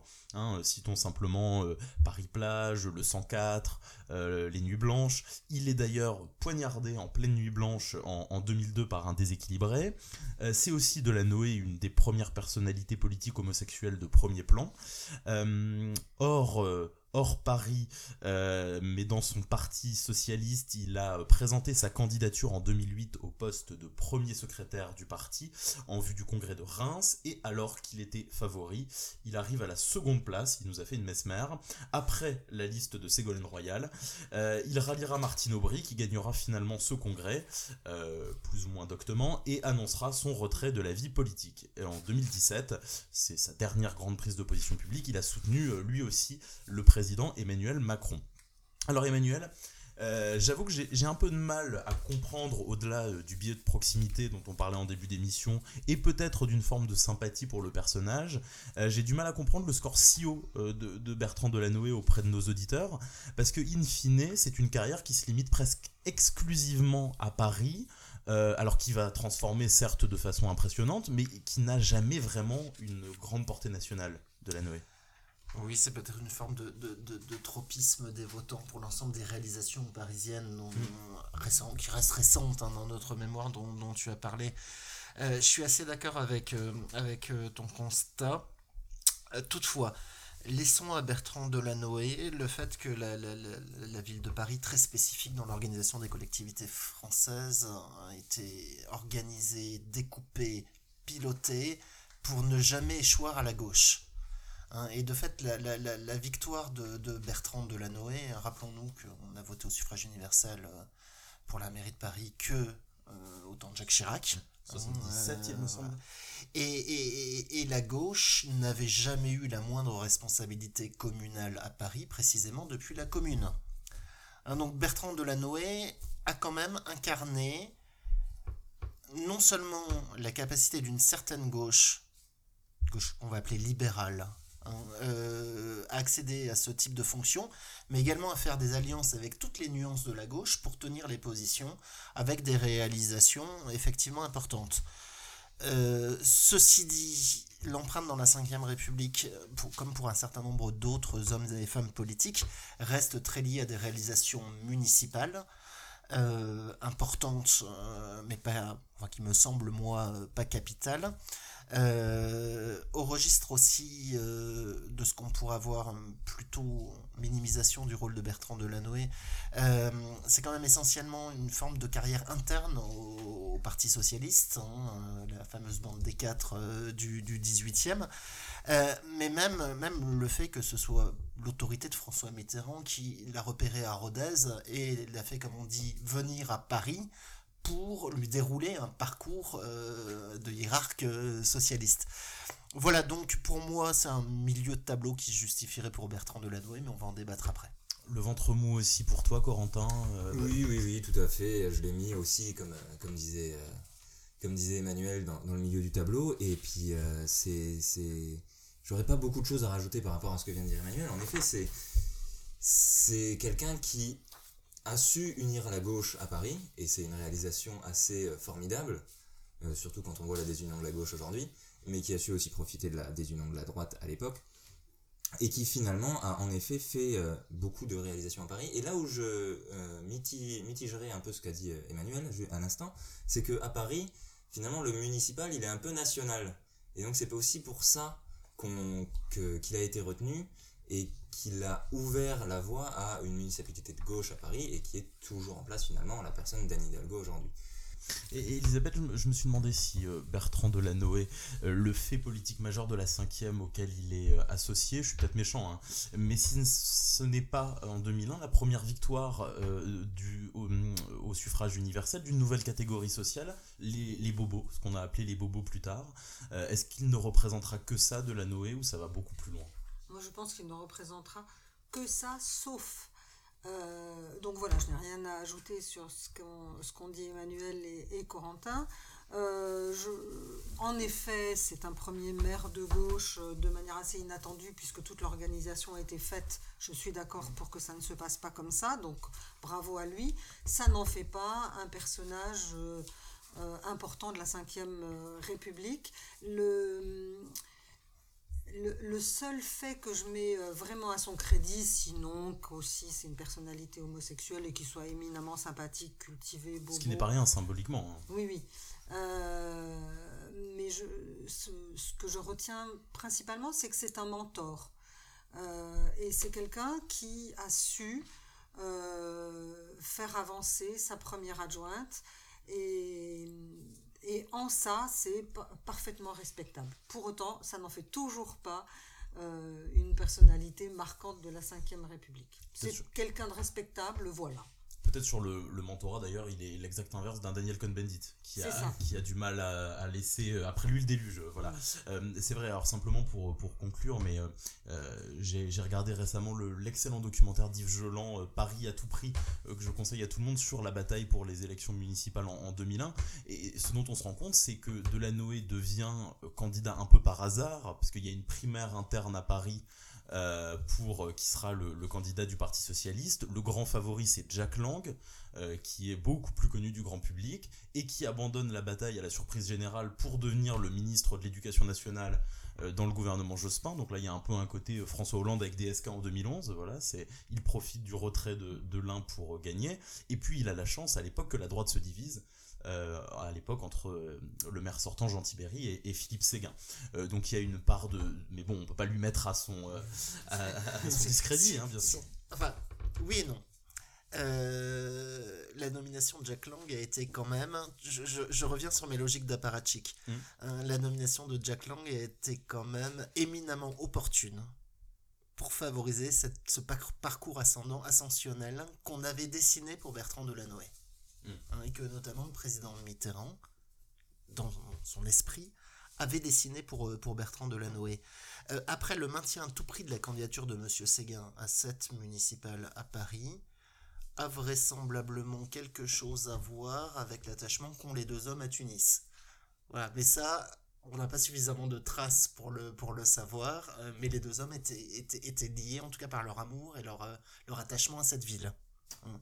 Et donc, du coup, il n'est peut-être pas exclu, peut-être certains écriront un jour là-dessus s'ils trouvent des sources, euh, que le maintien de Philippe Séguin euh, dans cette bataille euh, a notamment eu pour, finalité pardon, d'aider quelqu'un qui lui était beaucoup plus proche amicalement, intellectuellement qu'un Jean Tibéri théorie intéressante que je ah n'avais euh, que je n'avais jamais entendu effectivement.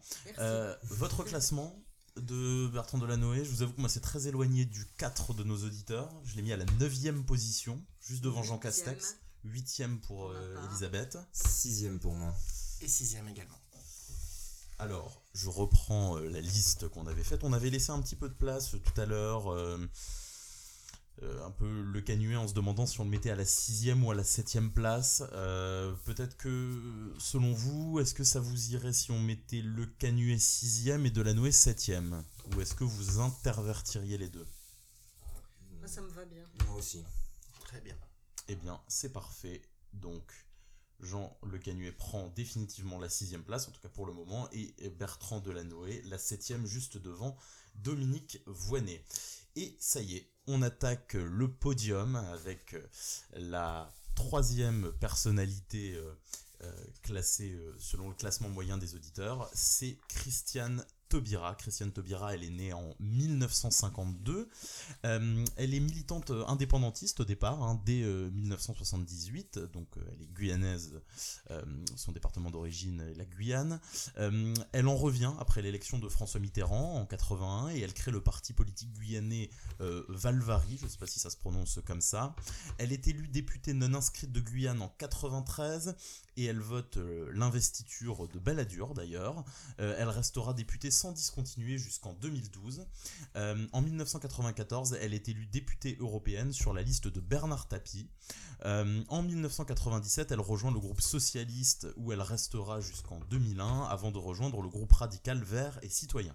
En tant que députée, elle donne son nom à la loi tendant à la reconnaissance de la traite et de l'esclavage en tant que crime contre l'humanité euh, votée en mai 2001. en 2004, elle à la loi sur les signes religieux dans les écoles publiques, contrairement au PS et au Parti radical de gauche. Euh, elle soutient aussi le non au référendum de 2005. En avril 2002, au plan national, elle est la candidate du Parti radical de gauche à l'élection présidentielle. Elle obtient 2,32% des voix, mais elle fait partie des personnalités politiques, avec notamment Chevènement ou Noël Mamère, que l'on a accusé, en tout cas que le PS a accusé, d'avoir empêché l'accession au second tour de Lionel Jospin au profit de Jean-Marie Le Pen. Euh, en 2002, elle devient vice-présidente du PRG. Après une velléité de candidature, elle soutient euh, Ségolène Royal à la présidentielle de 2007. Euh, toujours députée, elle siège dans l'opposition au Conseil régional de Guyane.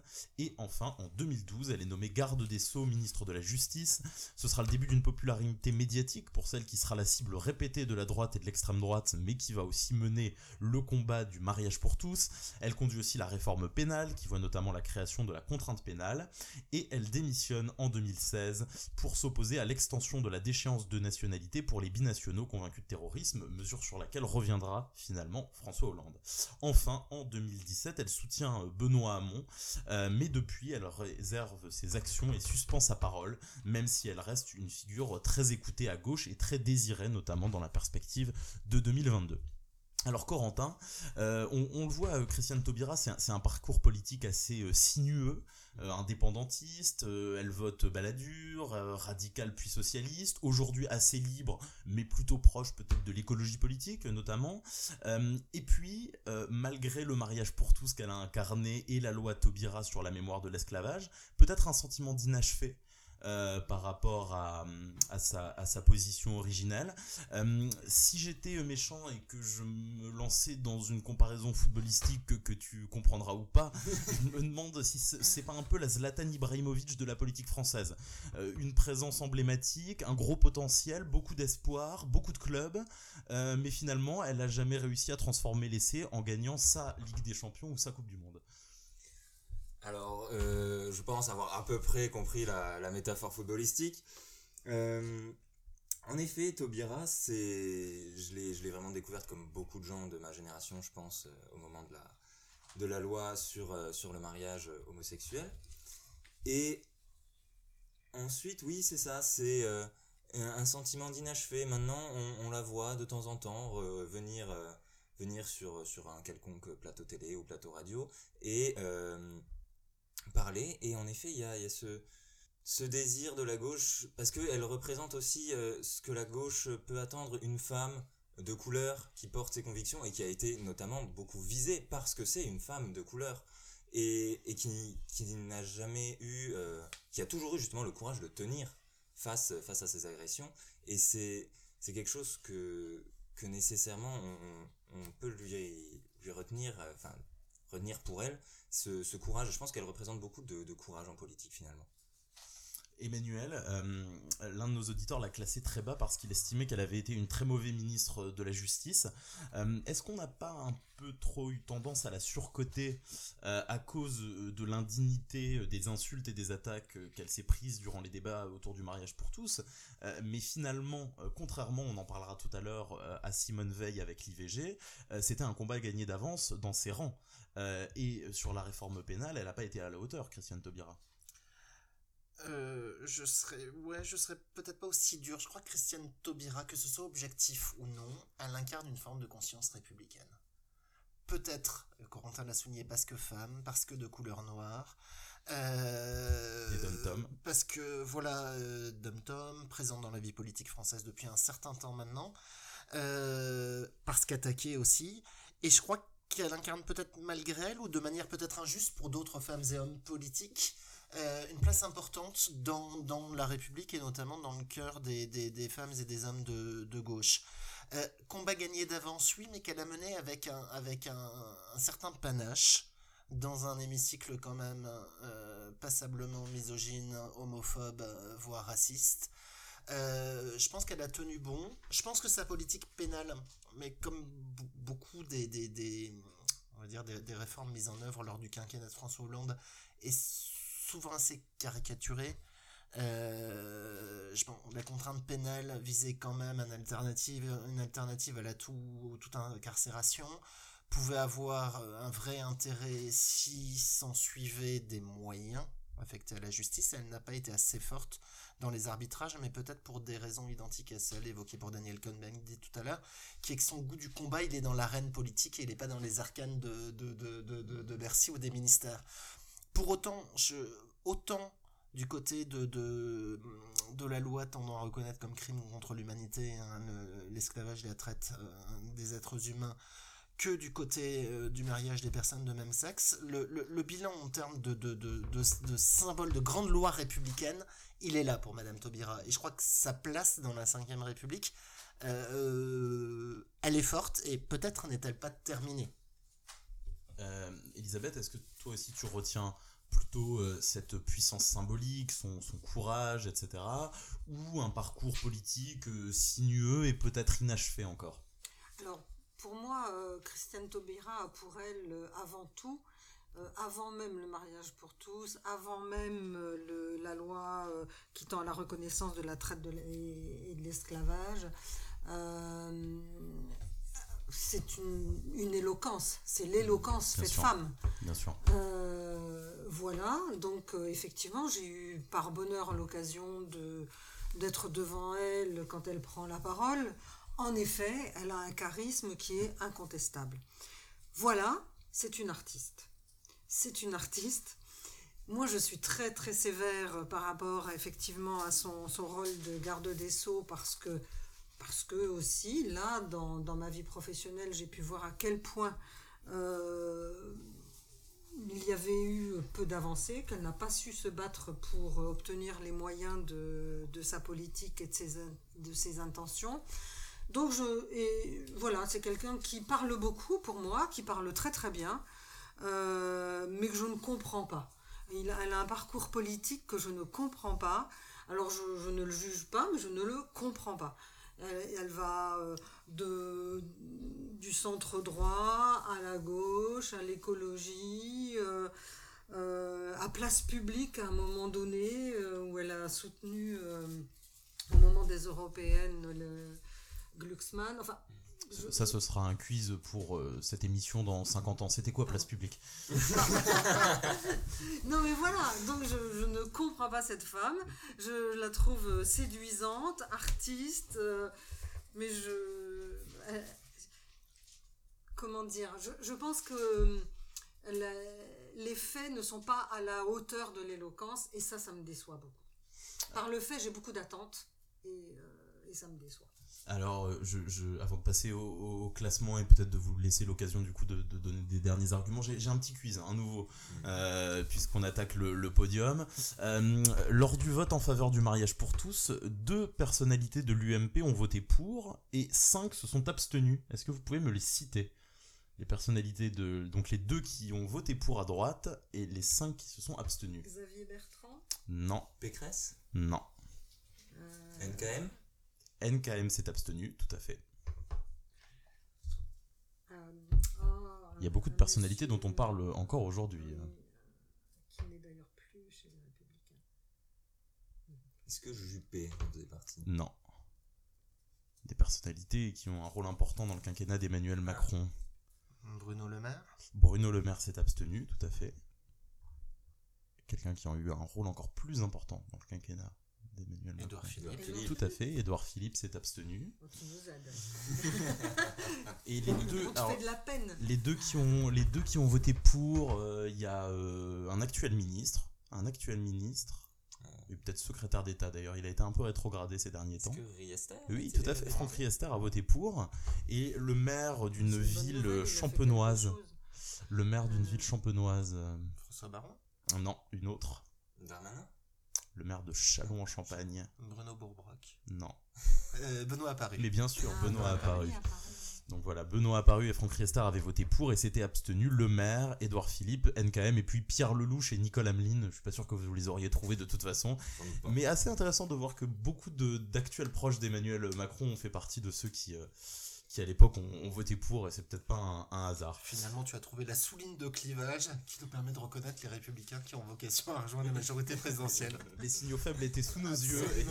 Bravo. Alors, euh, au niveau de votre classement, euh, qu'est-ce que ça donne? Euh, Pour moi, quand même, quatrième.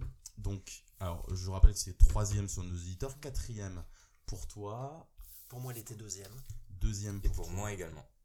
Ok, alors je l'ai absolument saqué euh, en la classant à la septième position, ce qui est bien injuste, mais je pense que euh, elle a effectivement euh, beaucoup, beaucoup, beaucoup de, de potentiel, comme le disait Elisabeth, par rapport à son action réelle. Mais d'abord, il lui laisse du temps, et puis d'abord, son action réelle, effectivement, c'est une forme d'incarnation et, et, le symbole et l'incarnation c'est pas c'est pas rien en politique donc je, je, propose de vous suivre alors Là, on a un petit problème simplement. Deuxième, deuxième, quatrième, troisième, euh, septième pour moi, mais euh, je suis vraiment prêt à suivre vos arguments. On a Cohn-Bendit troisième, Mesmer quatrième. Est-ce qu'on la met entre Cohn-Bendit et Mesmer? Au-dessus de Cohn-Bendit euh, moi, je, moi, je l'avais classé au-dessus de Cohn-Bendit à titre personnel pour les deux réalisations législatives qu'on a citées. En effet, parce que sinon on fait automatiquement remonter comme Bendit en deuxième, a priori. Eh bien, ça ne me gêne pas. Allez, d'accord. De mettre... c'est quand même. Euh, Tout à fait, mais il nous reste deux personnalités à, à classer. Euh, eh bien, pour le moment, du coup, je me, je me range à vous, mes amis classeurs, et je mets Christiane Taubira pour le moment à la deuxième place, enfin même à la première pour le moment, euh, juste devant Daniel Cohn-Bendit. La personnalité suivante, l'avant-dernière de cette liste, classée deuxième, hein, moyenne 3,84 pour nos classeurs, c'est Georges Marchais né en 1920, mort en 1997. Euh, Georges Marchais, il est ouvrier de formation et il commence la 5ème République comme étoile montante du PCF dans la lignée de Maurice Thorez. Il se fait remarquer médiatiquement pour la première fois pendant mai 68 lorsque dans l'Humanité il qualifie Daniel Cohn-Bendit d'anarchiste allemand, euh, formule qui vise à contester la légitimité de la révolte étudiante et à dénoncer l'influence du parti de l'étranger. Hein. on est en pleine lutte à l'époque contre le déviationnisme euh, au Parti communiste. Il prend progressivement les rênes du PCF, menant les négociations en vue de la conclusion du programme commun en 72 avec l'EPS et les radicaux socialistes. Et cette même année, il devient secrétaire général du Parti communiste français et il en restera euh, secrétaire général durant 21 ans jusqu'en 1994. Durant toutes ces années, il est la figure de proue du Parti communiste, euh, reconnu notamment pour sa verve et ses formules, son parler euh, populaire qui a été souvent décrié. Euh, dans le cadre du programme commun, le PCF soutient la candidature de François Mitterrand en 1974. en parallèle, Marché poursuit la politique de distanciation vis-à-vis de l'Union soviétique. En 1975, il dénonce fortement le stalinisme et lors du congrès du PCF en 1976, le parti renonce à la dictature du prolétariat. mais malgré les efforts de modernisation, le PCF se fait peu à peu rattraper par le PS au niveau électoral. En 1977, les négociations en vue de la réactualisation du programme commun échouent, annonçant la défaite de la gauche aux législatives de 78. Euh, aujourd'hui d'ailleurs, les, archives du PCF montrent que Marché rompt assez unilatéralement le programme commun et que beaucoup de ses conseillers comme Charles Fitterman ont du mal à comprendre. Euh, de même, euh, alors qu'il avait pris ses distances avec l'URSS, il justifie l'invasion de l'Afghanistan, puis soutient le général Jaruzelski contre Solidarnosc en Pologne. On se souviendra aussi de sa formule à cette période sur le bilan globalement positif en URSS. Son mandat coïncide avec le progressif déclin de l'Union soviétique. Il est beaucoup critiqué à l'intérieur de son parti, notamment par les intellectuels, qui lui reprochent donc la sortie du programme commun. Euh, au niveau électoral, il est député du Val-de-Marne de 73 à 97 tête de liste du PCF aux élections européennes de 79. Il obtient 20,6% des voix et envoie 19 députés PCF au Parlement européen. Il est lui-même il le restera jusqu'en 89. Candidat à l'élection présidentielle de 81, il obtient 15 0,35% des voix, un score, historiquement faible et inférieur à ce que les sondages annonçaient. Euh, ce résultat confirme le déclin de son parti au profit du Parti socialiste. Euh, entre les deux tours, il soutient la position officielle du PCF en soutenant Mitterrand en vue du second tour. Sous Mitterrand et après les législatives anticipées de 80, le PCF obtient 4 ministères. Et d'ailleurs, c'est juste un petit quiz, est-ce que vous vous souvenez des quatre ministres socialistes qui rentrent dans le gouvernement en 81. Socialiste. Communiste. Communistes, communistes. Fitterman, Fitterman. autre. Oui. Jack Ralit à la santé. Il vous en manque deux. Donne-nous les départements ministériels. Alors, on a euh, le ministre de la formation professionnelle et de la fonction publique et réforme administrative. Anis et le port. Anis et le port à la fonction publique et aux réformes administratives, Oui, tout à fait. Et à la formation professionnelle, Là, je sèche. peut-être un nom un peu oublié, celui de Marcel Rigoux. Voilà. Euh, donc on continue. Euh, Mitterrand, lui, ne voulait pas de la participation de, marché euh, au gouvernement. Mais forcément, la présence du PCF dans la majorité dissout son rôle de contestataire et lui fait perdre de nombreuses voix. Aux européennes de 84, son parti chute à 11%, et aux présidentielles de 88, les deux candidats communistes, André Lajoigny et le dissident Pierre Juquin, n'obtiennent à eux deux que 8,9% des voix. En 94, il quitte enfin son poste de secrétaire général du PCF et laisse son siège à Robert Hue. Alors Elisabeth, finalement, est-ce que Georges Marchais n'est pas celui qui jouait le rôle de grand méchant loup de la politique française, euh, mais un loup qui ne mordrait pas vraiment et qui aurait finalement passé sa vie à constater impuissant la chute du Parti communiste? En gros, est-ce que c'est l'idiot utile du mitterrandisme, Georges Marchais? Malheureusement, oui. Euh, alors, ce qui, ce qui est quand même euh, en, sa faveur et euh, ce qu'il faut défendre, c'est que c'est un ouvrier, un ouvrier qui rentre dans l'établissement. C'est-à-dire que vraiment, c'est un des premiers. un, des premiers de la Ve République à avoir cette aura, à avoir cette popularité et du coup à faire valoir le monde ouvrier. C'est quelqu'un qui, pour le reste, sinon les députés, enfin les 19 euh, députés européens euh, qu'il a su faire élire, dont lui et les quatre ministres qu'il a payés très cher, euh, pour moi c'est quelqu'un qui s'est trompé sur toute la ligne. Je, je- je suis triste de le dire, mais je, je dois le. Tu étais au parti au en moment où Georges. Marchais en Voilà. Il s'est trompé sur le programme commun, il s'est trompé sur, euh, sur sa lutte contre le déviationnisme, évidemment, il s'est trompé euh, sur euh, sa, sa- position par rapport à l'Afghanistan, par rapport à Jaruzelski. Il s'est trompé absolument tout le temps. Ce qu'il a pour lui, c'est que c'est quelqu'un qui était en quête d'un destin, ce qui l'a mené très très très haut, et ça c'est bon finalement intéressant, et c'est une figure marquante, puisqu'on voit que euh, les, les 20 personnes qui ont euh, voté euh, l'ont mis en deuxième position, alors que c'est quelqu'un qui s'est autant trompé, c'est qu'il incarne quelque chose. Un peu comme Daniel Cohn-Bendit, c'est-à-dire que c'est. ou euh, Christian Taubira, c'est quelqu'un de populaire, et c'est peut-être ce qui va marquer d'ailleurs la Ve République, c'est cette, cette quête de, personnes euh, euh, populaires qui incarnent euh, le, pouvoir, qui incarnent l'autorité, qui... mais voilà, est-ce que... Est-ce que, sauf à avoir soutenu le monde ouvrier, à en être à l'origine, est-ce qu'on va retenir autre chose? Je n'en suis pas, bien sûr. Et Emmanuel, il semble, Georges Marchais, important euh, contre son gré presque, hein, en symbolisant deux faits majeurs de la cinquième, le remplacement de l'hégémonie communiste sur la gauche par l'hégémonie du PS, et puis progressivement le remplacement du PCF par le FN comme parti contestataire de la Ve République. Oui, c'est tout à fait ça. Ce qui est remarquable dans le parcours de Georges Marchais, malgré euh, les erreurs, c'est cette espèce de longévité dans une fonction tribunicienne.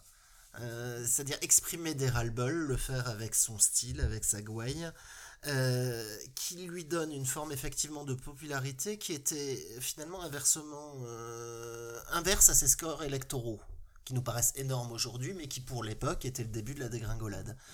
Euh, fonction tribunicienne qu'il incarnait avec brio, avec talent. Les archis anticommunistes regardaient les émissions TV, les plateaux TV avec Georges Marchais, voilà, par curiosité, parce que c'était un spectacle, euh, et, et- et pas parce qu'il était idiot utile par ailleurs. Il est, enfin, c'est quand même une personnalité qui était redoutée, parce qu'on ne savait pas si le communisme pourrait donner lieu à un regain ou non. L'élection de Mitterrand en 80 a quand même donné lieu. Le mur était encore. Voilà, de très sérieuses inquiétudes du côté de la droite républicaine, etc. Donc il n'y avait pas que cette, fonction de curiosité pour un clown en politique avec plein de guillemets. Euh, je pense qu'il y avait une, une forme de, de, de, de, oui, de dernier communiste populaire euh, et écouté. Après, effectivement, dans une longue fonction tribunicienne, dont je pense que le, relais a été pris euh, successivement par euh, Jean-Marie Le Pen et sa fille. Euh, Corentin, est-ce que tu mets au crédit de Georges Marchais effectivement cette longévité, cette fonction tribunicienne importante, ou est-ce que pour toi il a, jamais compris finalement les raisons structurelles de la chute du PCF ni réussi à l'enrayer? Eh ben, je, je rejoindrai un peu les deux, tout simplement parce que, en effet, euh, souvent Georges Marchais, pourquoi il est connu? Bah, pour, ses, pour, ses grandes, pour ses grands envolées euh, lyriques, son fameux euh, Fais tes valises, on rentre à Paris. C'est pour ça qu'il est connu. euh, Taisez-vous du Hamel, je crois aussi. El Kabash. El Kabash. excusez-moi. Qu'il n'a jamais prononcé. qu'il n'a jamais prononcé en effet, mais c'est, c'est, ça lui est quand même attribué. Et, et finalement, c'est, son, histoire à lui, c'est l'histoire euh, du déclin du PCF. Et c'est quelqu'un qui, justement, a, pu prendre la parole, a pu euh, masquer le fait, enfin masquer peut-être, le fait qu'il se trompait, mais derrière qui a un parcours en effet euh, très sinueux, où il va être un des architectes d'abord du programme commun, pour ensuite l'enterrer, faire en sorte que, ou en tout cas participer à euh, l'éloignement euh, de, euh, du PCF de l'URSS, pour ensuite se re-rapprocher. Et donc pour rejoindre Elisabeth, c'est vrai que ben, c'est un peu difficile à, à se prononcer sur son, son bilan, parce qu'il il va un peu dans, dans tous les sens, pour finalement se, se tromper, et Mhm. puis euh, enterrer, enterrer le PCF, peut-être sans le vouloir, j'en suis sûr, mais euh, ça sera ça, sa marque, et je pense que c'est aussi pour ça, peut-être que les, que les, que les euh, classeurs sur, euh, sur Internet euh, l'ont classé deuxième, parce que mine de rien, enterrer le PCF, c'est une sacrée marque dans la 5ème République. Bien sûr, bien sûr. Il y a, a quelqu'un qui, qui nous disait, qui, qui argumentait en, disant que le programme commun était l'un des actes politiques majeurs de la Ve République. Je pense qu'on a oublié à l'époque à quel point c'était très important euh, et que c'était une rupture décisive dans l'équilibre des, des, des forces politiques. Ah, Euh, J'en témoigne. Euh, voilà, bien sûr. Euh, c'est c'est assez curieux qu'on l'ait oublié, parce que finalement, ce, ce que beaucoup de militants de gauche réclament aujourd'hui, c'est l'union de la gauche. Bien sûr. Et donc dans les 110 propositions de François Mitterrand en 80, il y a énormément de choses qui ont été amenées par, euh, par euh, que ce soit les nationalisations, euh, l'abolition de la peine de mort, etc., qui étaient dans le programme commun. Avec Euh, moi- tout le paradoxe que le programme commun souscrit a donné lieu Oui, et que le programme commun rompu a donné lieu à un succès. oui C'est tout à fait. encore une, une qui en marché malgré lui. Vous savez, quand je, je travaillais là-dessus, j'ai un peu pensé à, à Gorbatchev. Euh, on l'a un peu oublié avec le temps, mais quand Gorbatchev fait le glasnost et l'appareil Stroïka, euh, il n'essaie pas du tout euh, de faire s'effondrer l'Union soviétique, euh, mais il essaie au contraire de le solidifier. Et en fait, cette petite libéralisation va conduire à la chute du géant, euh, du géant russe. Et on oublie que quand il y a le programme commun, euh, ce que vise surtout le, le Parti communiste, c'est euh, les nationalisations et qui leur permettrait via la CGT de contrôler l'appareil productif français. Euh, et finalement, euh, il s'est retrouvé prisonnier par l'excellent piège que lui a tendu François Mitterrand et ça va être effectivement le, le début de l'hégémonie socialiste. Simplement, quand même, pour sa défense, c'est pas seulement la chute du PCF, c'est la chute du communisme euh, mondial. La chute du mur et de tous les murs, effectivement. Euh, donc moi, je, je- c'est vrai que j'étais euh, assez d'accord avec, euh, avec euh, nos auditeurs. Moi aussi, je l'ai classé à la deuxième position euh, pour tout ça, à la fois le rôle symbolique, politique, parfois malgré lui, mais ça fait partie de, ça fait partie de l'histoire. Vous, Moi, pour ma part, euh, quatrième. De même. quatrième et Sixième. Ok. Donc on va, on va regarder. un- C'est là que ça commence à être compliqué. Même si j'ai les, les- les auditeurs avec moi, mais ils ne sont pas là pour se défendre, donc on a euh, deuxième pour moi et pour les auditeurs, quatrième pour vous deux, messieurs, et puis sixième pour toi, Elisabeth. Euh, donc ça, ça voudrait dire, selon vous, derrière Christiane Taubira, euh, derrière Daniel Cohn-Bendit aussi, ou quand même pas? Moi, j'ai- réfléchi précisément par rapport à ces deux-là. Oui. Euh, et je me disais, Taubira, je l'ai classé avant pour les deux réalisations législatives que nous avons citées. Et j'ai classé M. Cohn-Bendit avant aussi pour cette empreinte forte de la société d'après 68 qui n'a plus jamais été la même. Parce qu'il me semblait y avoir des réalisations concrètes réelles. C'est pour ça que Georges Marchais venait juste derrière, pour toutes les raisons que tu as évoquées. Moi, je suis pas Parce entendu. s'est quand même trompé aussi en 68. Oui. C'est vrai. bon, Il y a ceux qui arrivent tout le temps deuxième et il y a ceux euh, qui euh, se trompent tout le temps. Euh, bah, je suis prêt à écouter cet argumentaire. Il m'a assez convaincu, Emmanuel. Euh, moi, je sais pas. bah, je l'avais mis sixième. Donc, euh, aucun Pareil, c'est bon, ça me, ça me va. eh ben très bien. Donc, euh, Donc, coup, à la première place pour le moment, Cohn-Bendit à la troisième, et donc je classe euh, Georges Marché entre Daniel Cohn-Bendit et Pierre Mesmer.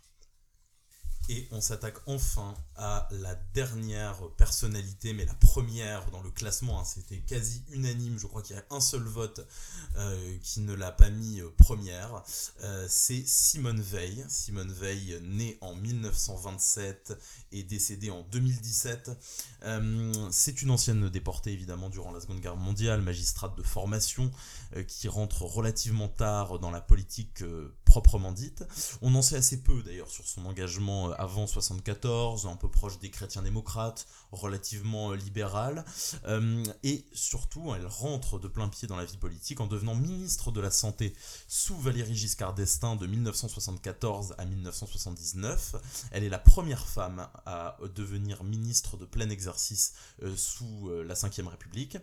Elle porte évidemment la loi dépénalisant l'interruption volontaire de grossesse, la loi qui porte son nom. Et puis aussi, elle mène de nombreuses réformes sur la carte hospitalière, le handicap, contre le tabagisme, sur l'organisation des études de santé ou encore le soutien aux mères d'enfants en bas âge. En 1979, elle conduit la liste UDF aux élections européennes de 1979. Ce sont les premières au suffrage universel. Elle est élue députée européenne de 79 à 93 et elle est la première présidente du Parlement européen de 79 à 82. Dans ce cadre, elle donne une grande visibilité au Parlement européen, notamment sur la question des droits de l'homme. Et elle devient évidemment l'une des plus grandes promotrices de la réconciliation franco-allemande et de la construction européenne. Aux élections européennes de 84 avec Chirac, elle impose à l'opposition une liste unique, l'Union pour la France en Europe. Elle est réélue, elle préside le groupe libéral au Parlement européen pendant toute la législature.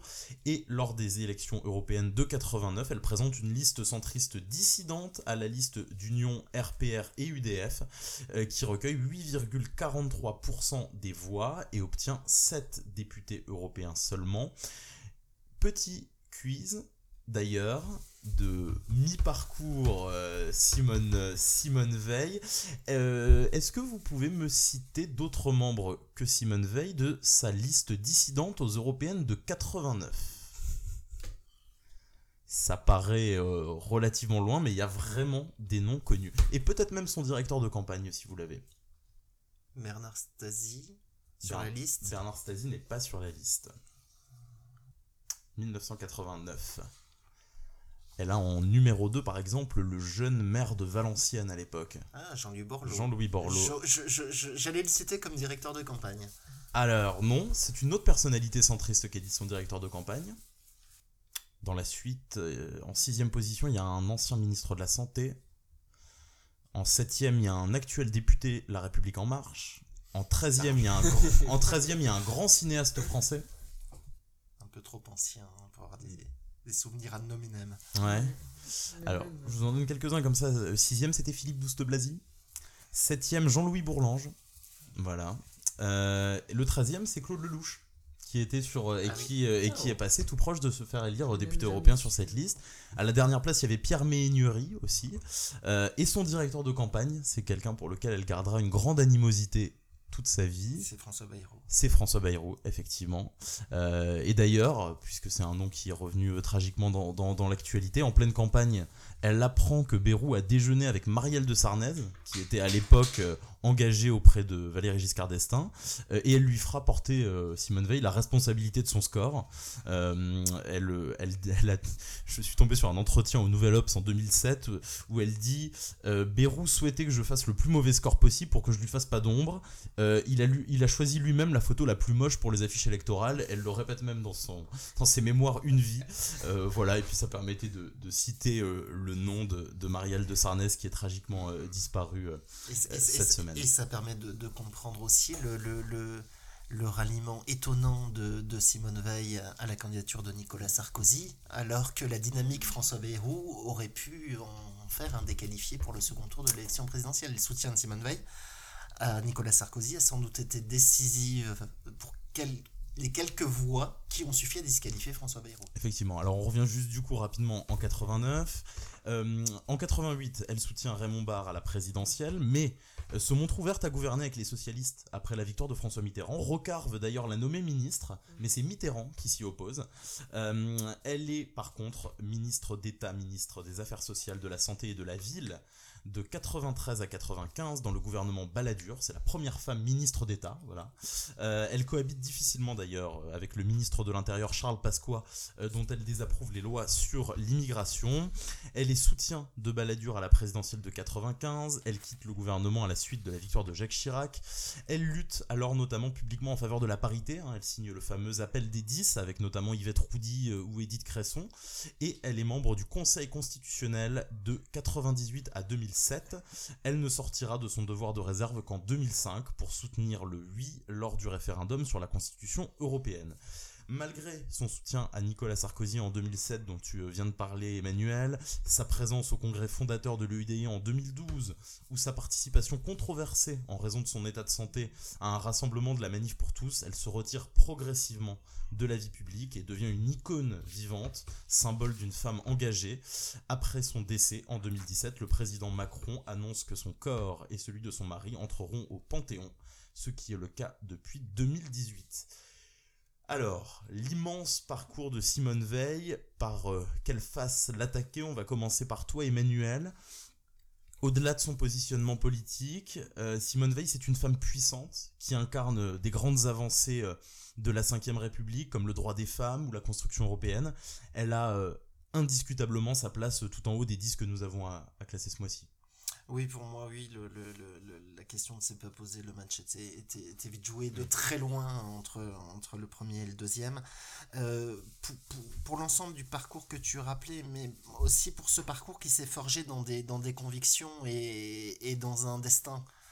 Euh, Madame Veil, finalement, a été repérée ou cooptée par le président Giscard d'Estaing euh, dans une logique un peu de Paris. Euh, on faisait rentrer des femmes en politique, magistrates brillantes, engagées, repérées, mais aussi repérées au sein du club Vauban, ce rassemblement de centristes un peu, un, peu, un peu rive gauche. Et, et, très très vite, parce que Jean Le Canuet précisément refuse de porter le projet de loi de dépénalisation de, de l'IVG, euh, Simone Veil, qui en est convaincue, je pense, jusqu'au bout des ongles là pour le coup, euh, le mène avec une énorme adversité, avec un immense courage, avec beaucoup d'éloquence et de constance.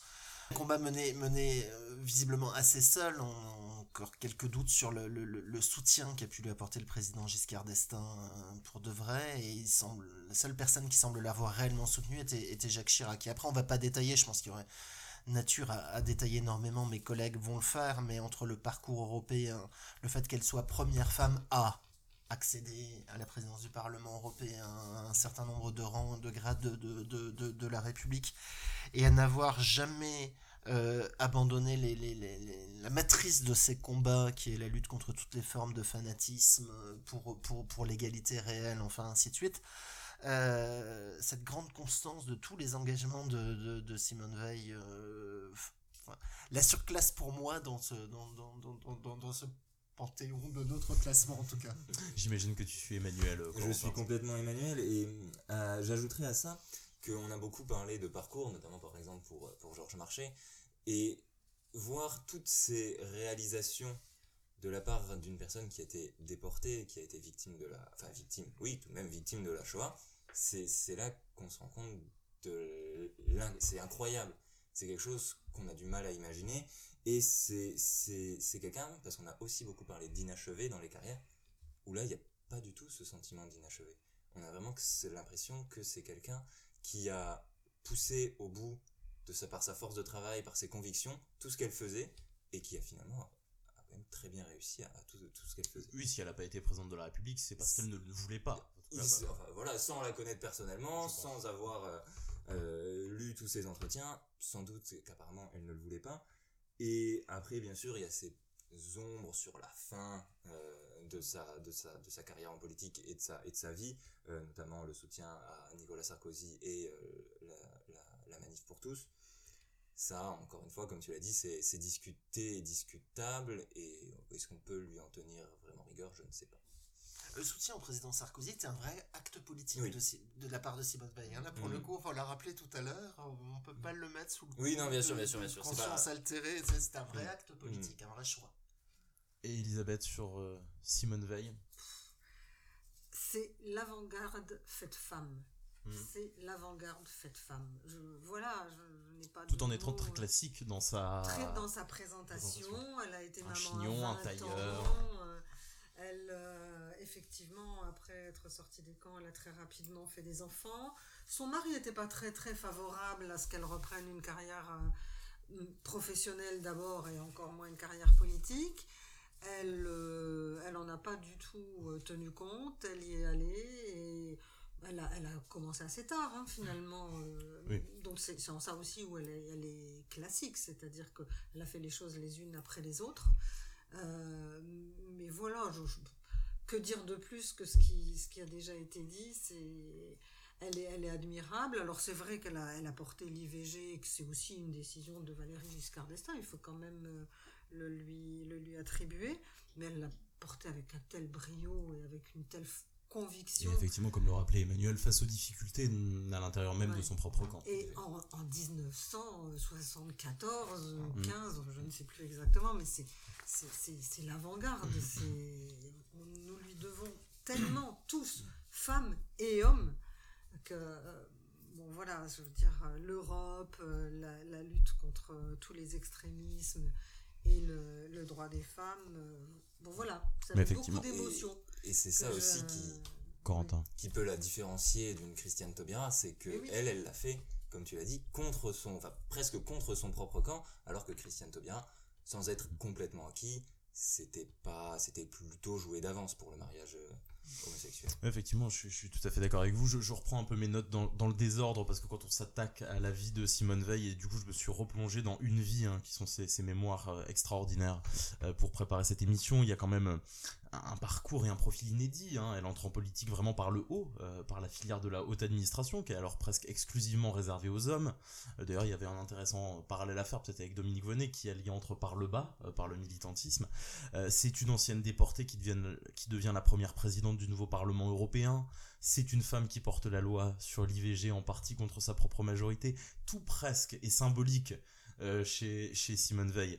Euh, elle incarne tellement de choses. Il euh, y, y, a aussi le, le, le fait d'ailleurs qu'elle présente à l'époque l'avortement comme un enjeu de santé publique. Ça, je crois qu'on l'a un peu oublié, où aujourd'hui, on prend l'avortement comme un débat moral. Euh, elle a été très maligne, probablement ça a été déterminant, elle était ministre de la Santé, de le présenter comme un enjeu de santé publique. Voilà, elle fait partie de ces... Elle a aussi demandé d'ailleurs à, à Balladur d'adjoindre à la santé et aux affaires sociales la problématique de la ville. Tout à fait. Moi, je l'ai rencontré à cette époque, donc je me permets de rebondir, ah, parce que j'ai rencontré une fois Simone Veil, et, et, sans détailler le, le, le, contexte ni son, son action dans le domaine de la politique de la ville, qui est pas, voilà, qui est pas majeur. Euh, ce qui, tu as beaucoup dit à l'incarner. Je crois que Simone Veil était aussi. Mm. Et ce qui avait d'impressionnant quand on l'a côtoyé, euh, moi ça a été une fois et quelques minutes, mais c'est euh, le, le, mélange d'une espèce d'autorité naturelle, et d'un énorme sens de l'écoute, un, mélange de, de, de, de fermeté et d'ouverture comme ça, qui était très très très impressionnant, qui lui faisait tout comprendre à la minute, mais qui lui faisait aussi abondamment tendre l'oreille euh, et, et, et, donner assez rapidement, non pas ce que l'autre a envie d'entendre, mais le sens de son action et de sa parole politique. Et moi j'ai souvenir, c'était un déplacement au du Lièvre à Nancy, une discussion avec les habitants, qui était étonnante parce qu'on peut dire que Simone Veil est quand même une bourgeoise parisienne. Euh, et, et, finalement, euh, très très très très vite, elle était à la, à la portée de, de non seulement à la portée de ses habitants, mais dans une forme de, de convivialité avec eux, voire de complicité avec eux. Euh, et, et, ça, je crois que c'est un, un, grand sens politique qui est vraiment lié à l'essence de la personnalité, plus qu'à un quelconque positionnement. Et tu disais euh, euh, tout à l'heure que c'était pas forcément une femme qui, euh, alors à de rares exceptions près, a mis les mains dans le cambouis des partis. Euh, mais finalement, elle incarne véritablement le centrisme. Elle, elle transcende les clivages politiques. Peut-être que ce que Le Canuet voulait faire du centrisme, elle l'a, elle, l'était. Voilà. Je, je vais plutôt reprendre effectivement ta, ta remarque, Emmanuel. Oui, c'est juste. Voilà, je pense qu'elle fait partie de. C'est une femme d'État, c'est ce qu'on appelle une femme d'État, mais c'est c'est- c'est une femme d'Europe aussi. Voilà, c'est quelqu'un d'extraordinaire. Je pense qu'on est tous d'accord pour la mettre à la première place, Tous d'accord. Tout Oui. à fait. On peut évidemment. mettre Au-dessus de la première place. Même si Jean Castex aurait pu peut-être rivaliser, mais. euh, Il- ce sera dans encore quelques années. carrière devant lui. Alors, du coup, nous avons euh, classé euh, nos dix personnalités. Je reprends mes notes au fur et à mesure de l'émission et voici euh, telles qu'elles m'apparaissent. À la première position, Simone Veil. Deuxième, Christiane Taubira. Troisième, Daniel Cohn-Bendit. Quatrième, Georges Marchais. Cinquième, Pierre Mesmer. Sixième, Jean Le Canuet. Septième, Bertrand Delanoë. Huitième, Dominique Voynet. Neuvième, Raymond Marcelin. Et dixième, Jean Castex. Est-ce que cela vous va? Sincèrement, quand on fait la lecture de par- du parcours de Simone Veil et mettre aussi près d'elle Christiane Taubira, je trouve que c'est. Il y a 110 personnalités. Il y a vont- 110 qui- personnalités qui arrivent. Qui sont susceptibles de se hisser entre les deux là. Euh, Effectivement, effectivement. Corentin? Moi j'ai un petit pincement pour Pierre Mesmer que je mettrais un peu plus haut quand même. Mais en Alors, effet, encore, il y y, y a beaucoup Incroyable de marge, dessin, euh, si, si Georges Marchais finit encore rétrogradé. Mesmer Marchais, je pense quand même que le nom de Marchais restera plus longtemps. Oui, Il à symbolise à lui tout seul quelque chose. Je sais pas si vous êtes d'accord aussi. Plutôt d'accord, oui. Ouais. On touche pas pour le moment. Peut-être que les classeurs du mois prochain, en voyant votre euh, notre travail, euh, auront envie de corriger quelque chose. On, on verra. Euh, mais bon, pour le moment, on garde on garde cette liste qui est quand même euh, trônée par deux femmes. euh, ce qui n'est pas pas rien et ce qui quand même euh, au vu du personnel politique de la Ve République qui nous restera à classer est assez est assez exceptionnel. Justement, justement, pendant que vous parliez, j'ai finissé le tirage au sort du mois prochain. Alors, ce ne sont que des hommes, cette fois-ci, des personnalités très différentes.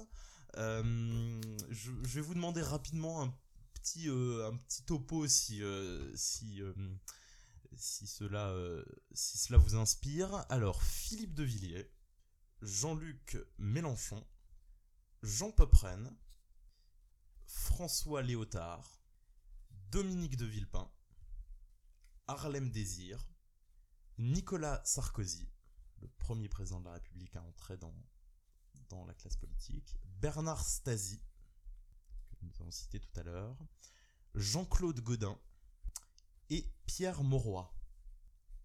Voilà, alors euh, juste voilà, à chaud comme ça, euh, sans dévoiler ce que, comment vous classeriez, peut-être euh, certains d'entre vous seront là le mois prochain. Qu'est-ce qu'elle vous inspire cette liste? Moi je retiens de, Villepin-Sarkozy. Euh, la confrontation sera peut-être cruelle pour l'un des deux. Elisabeth, un, regard comme ça, juste sur cette liste oui, je... moi je retiens Mélenchon. Ouais, ce sera Euh, intéressant, je pense, de classer Mélenchon. Intéressant de classer Mélenchon et je me demande ce que fait euh, là euh, Harlem Désir. Ah, peut-être. Alors oui, c'est vrai que j'ai pas précisé, mais à la fin de l'année, quand on aura nos 120, on décidera peut-être que des personnalités mériteraient d'y rentrer et d'autres d'en sortir. Et euh, donc certains ne, ne passeront pas le, le cut de l'année 2021. Corentin, un petit regard sur... Moi, mon petit regard, alors il y a quelques noms que je connais pas ou pas bien, mais mon Ouais. petit regard, c'est que pour ceux qui, qui prendront part à, à l'émission euh, le mois prochain, c'est ils auront, je pense, un travail un peu plus difficile que le nôtre parce que nous, il y avait quand même une ou deux évidences, notamment pour Veil, peut-être pour Castex. Oui. Et là, j'en vois moins se dessiner et Hmm. ça sera plus compliqué, peut-être plus intéressant sur certains points, mais Emmanuel Oui, moi je crois, je suis assez impatient en tout cas de- de- d'entendre les classeurs sur deux personnalités. Le Premier ministre Pierre Mauroy. Mm. hein, euh, voilà, parce que la période commence à être un petit peu lointaine. On l'a touché tout à l'heure avec le programme commun, tout ça, mais ça- je pense que c'est intéressant de s'y replonger. Et, et je pense dans, dans cette catégorie des, des, des, des, des, des centristes au destin parfois un peu inachevé, euh, Bernard Stasi a quand même un positionnement assez intéressant et assez original aussi. Sans, sans vouloir d'ailleurs dévoiler toutes les coulisses de l'émission, mais c'est toi qui, à l'époque, quand j'avais fait ma liste de 120, m'a m'a proposé de rajouter euh, Bernard Stasi. Oui, je m'étonnais que, si on en met 120, il n'y ait pas Bernard Stasi. Et ben, ça va être intéressant de- d'en parler. Ça sert aussi à ça, peut-être, cette émission. Non seulement parler euh, des évidences, euh, leur rendre hommage, évoquer tout leur parcours, mais aussi aller, euh, aller creuser un peu dans les arcanes de cette 5ème République. Euh, voilà. Voilà les 10 que nous ajouterons et que nous classerons le mois prochain pour obtenir une liste de 20. Merci à toutes et à tous d'avoir suivi cette première émission. Merci à Timothée Girard, Jacqueline Mangin et Jean-Pascal Beaufort pour leur appui technique décisif. Et puis merci à vous, Emmanuel, Elisabeth, Corentin, vous avez été des super classeurs. Vous avez magnifiquement inauguré euh, cette, euh, cette première émission. Rejoignez-nous sur notre page Facebook, la classe politique, où vous pourrez classer les 10 noms du mois de février et nous donner vos arguments. En attendant, je vous souhaite de rester curieux, libre et vive la politique. Ciao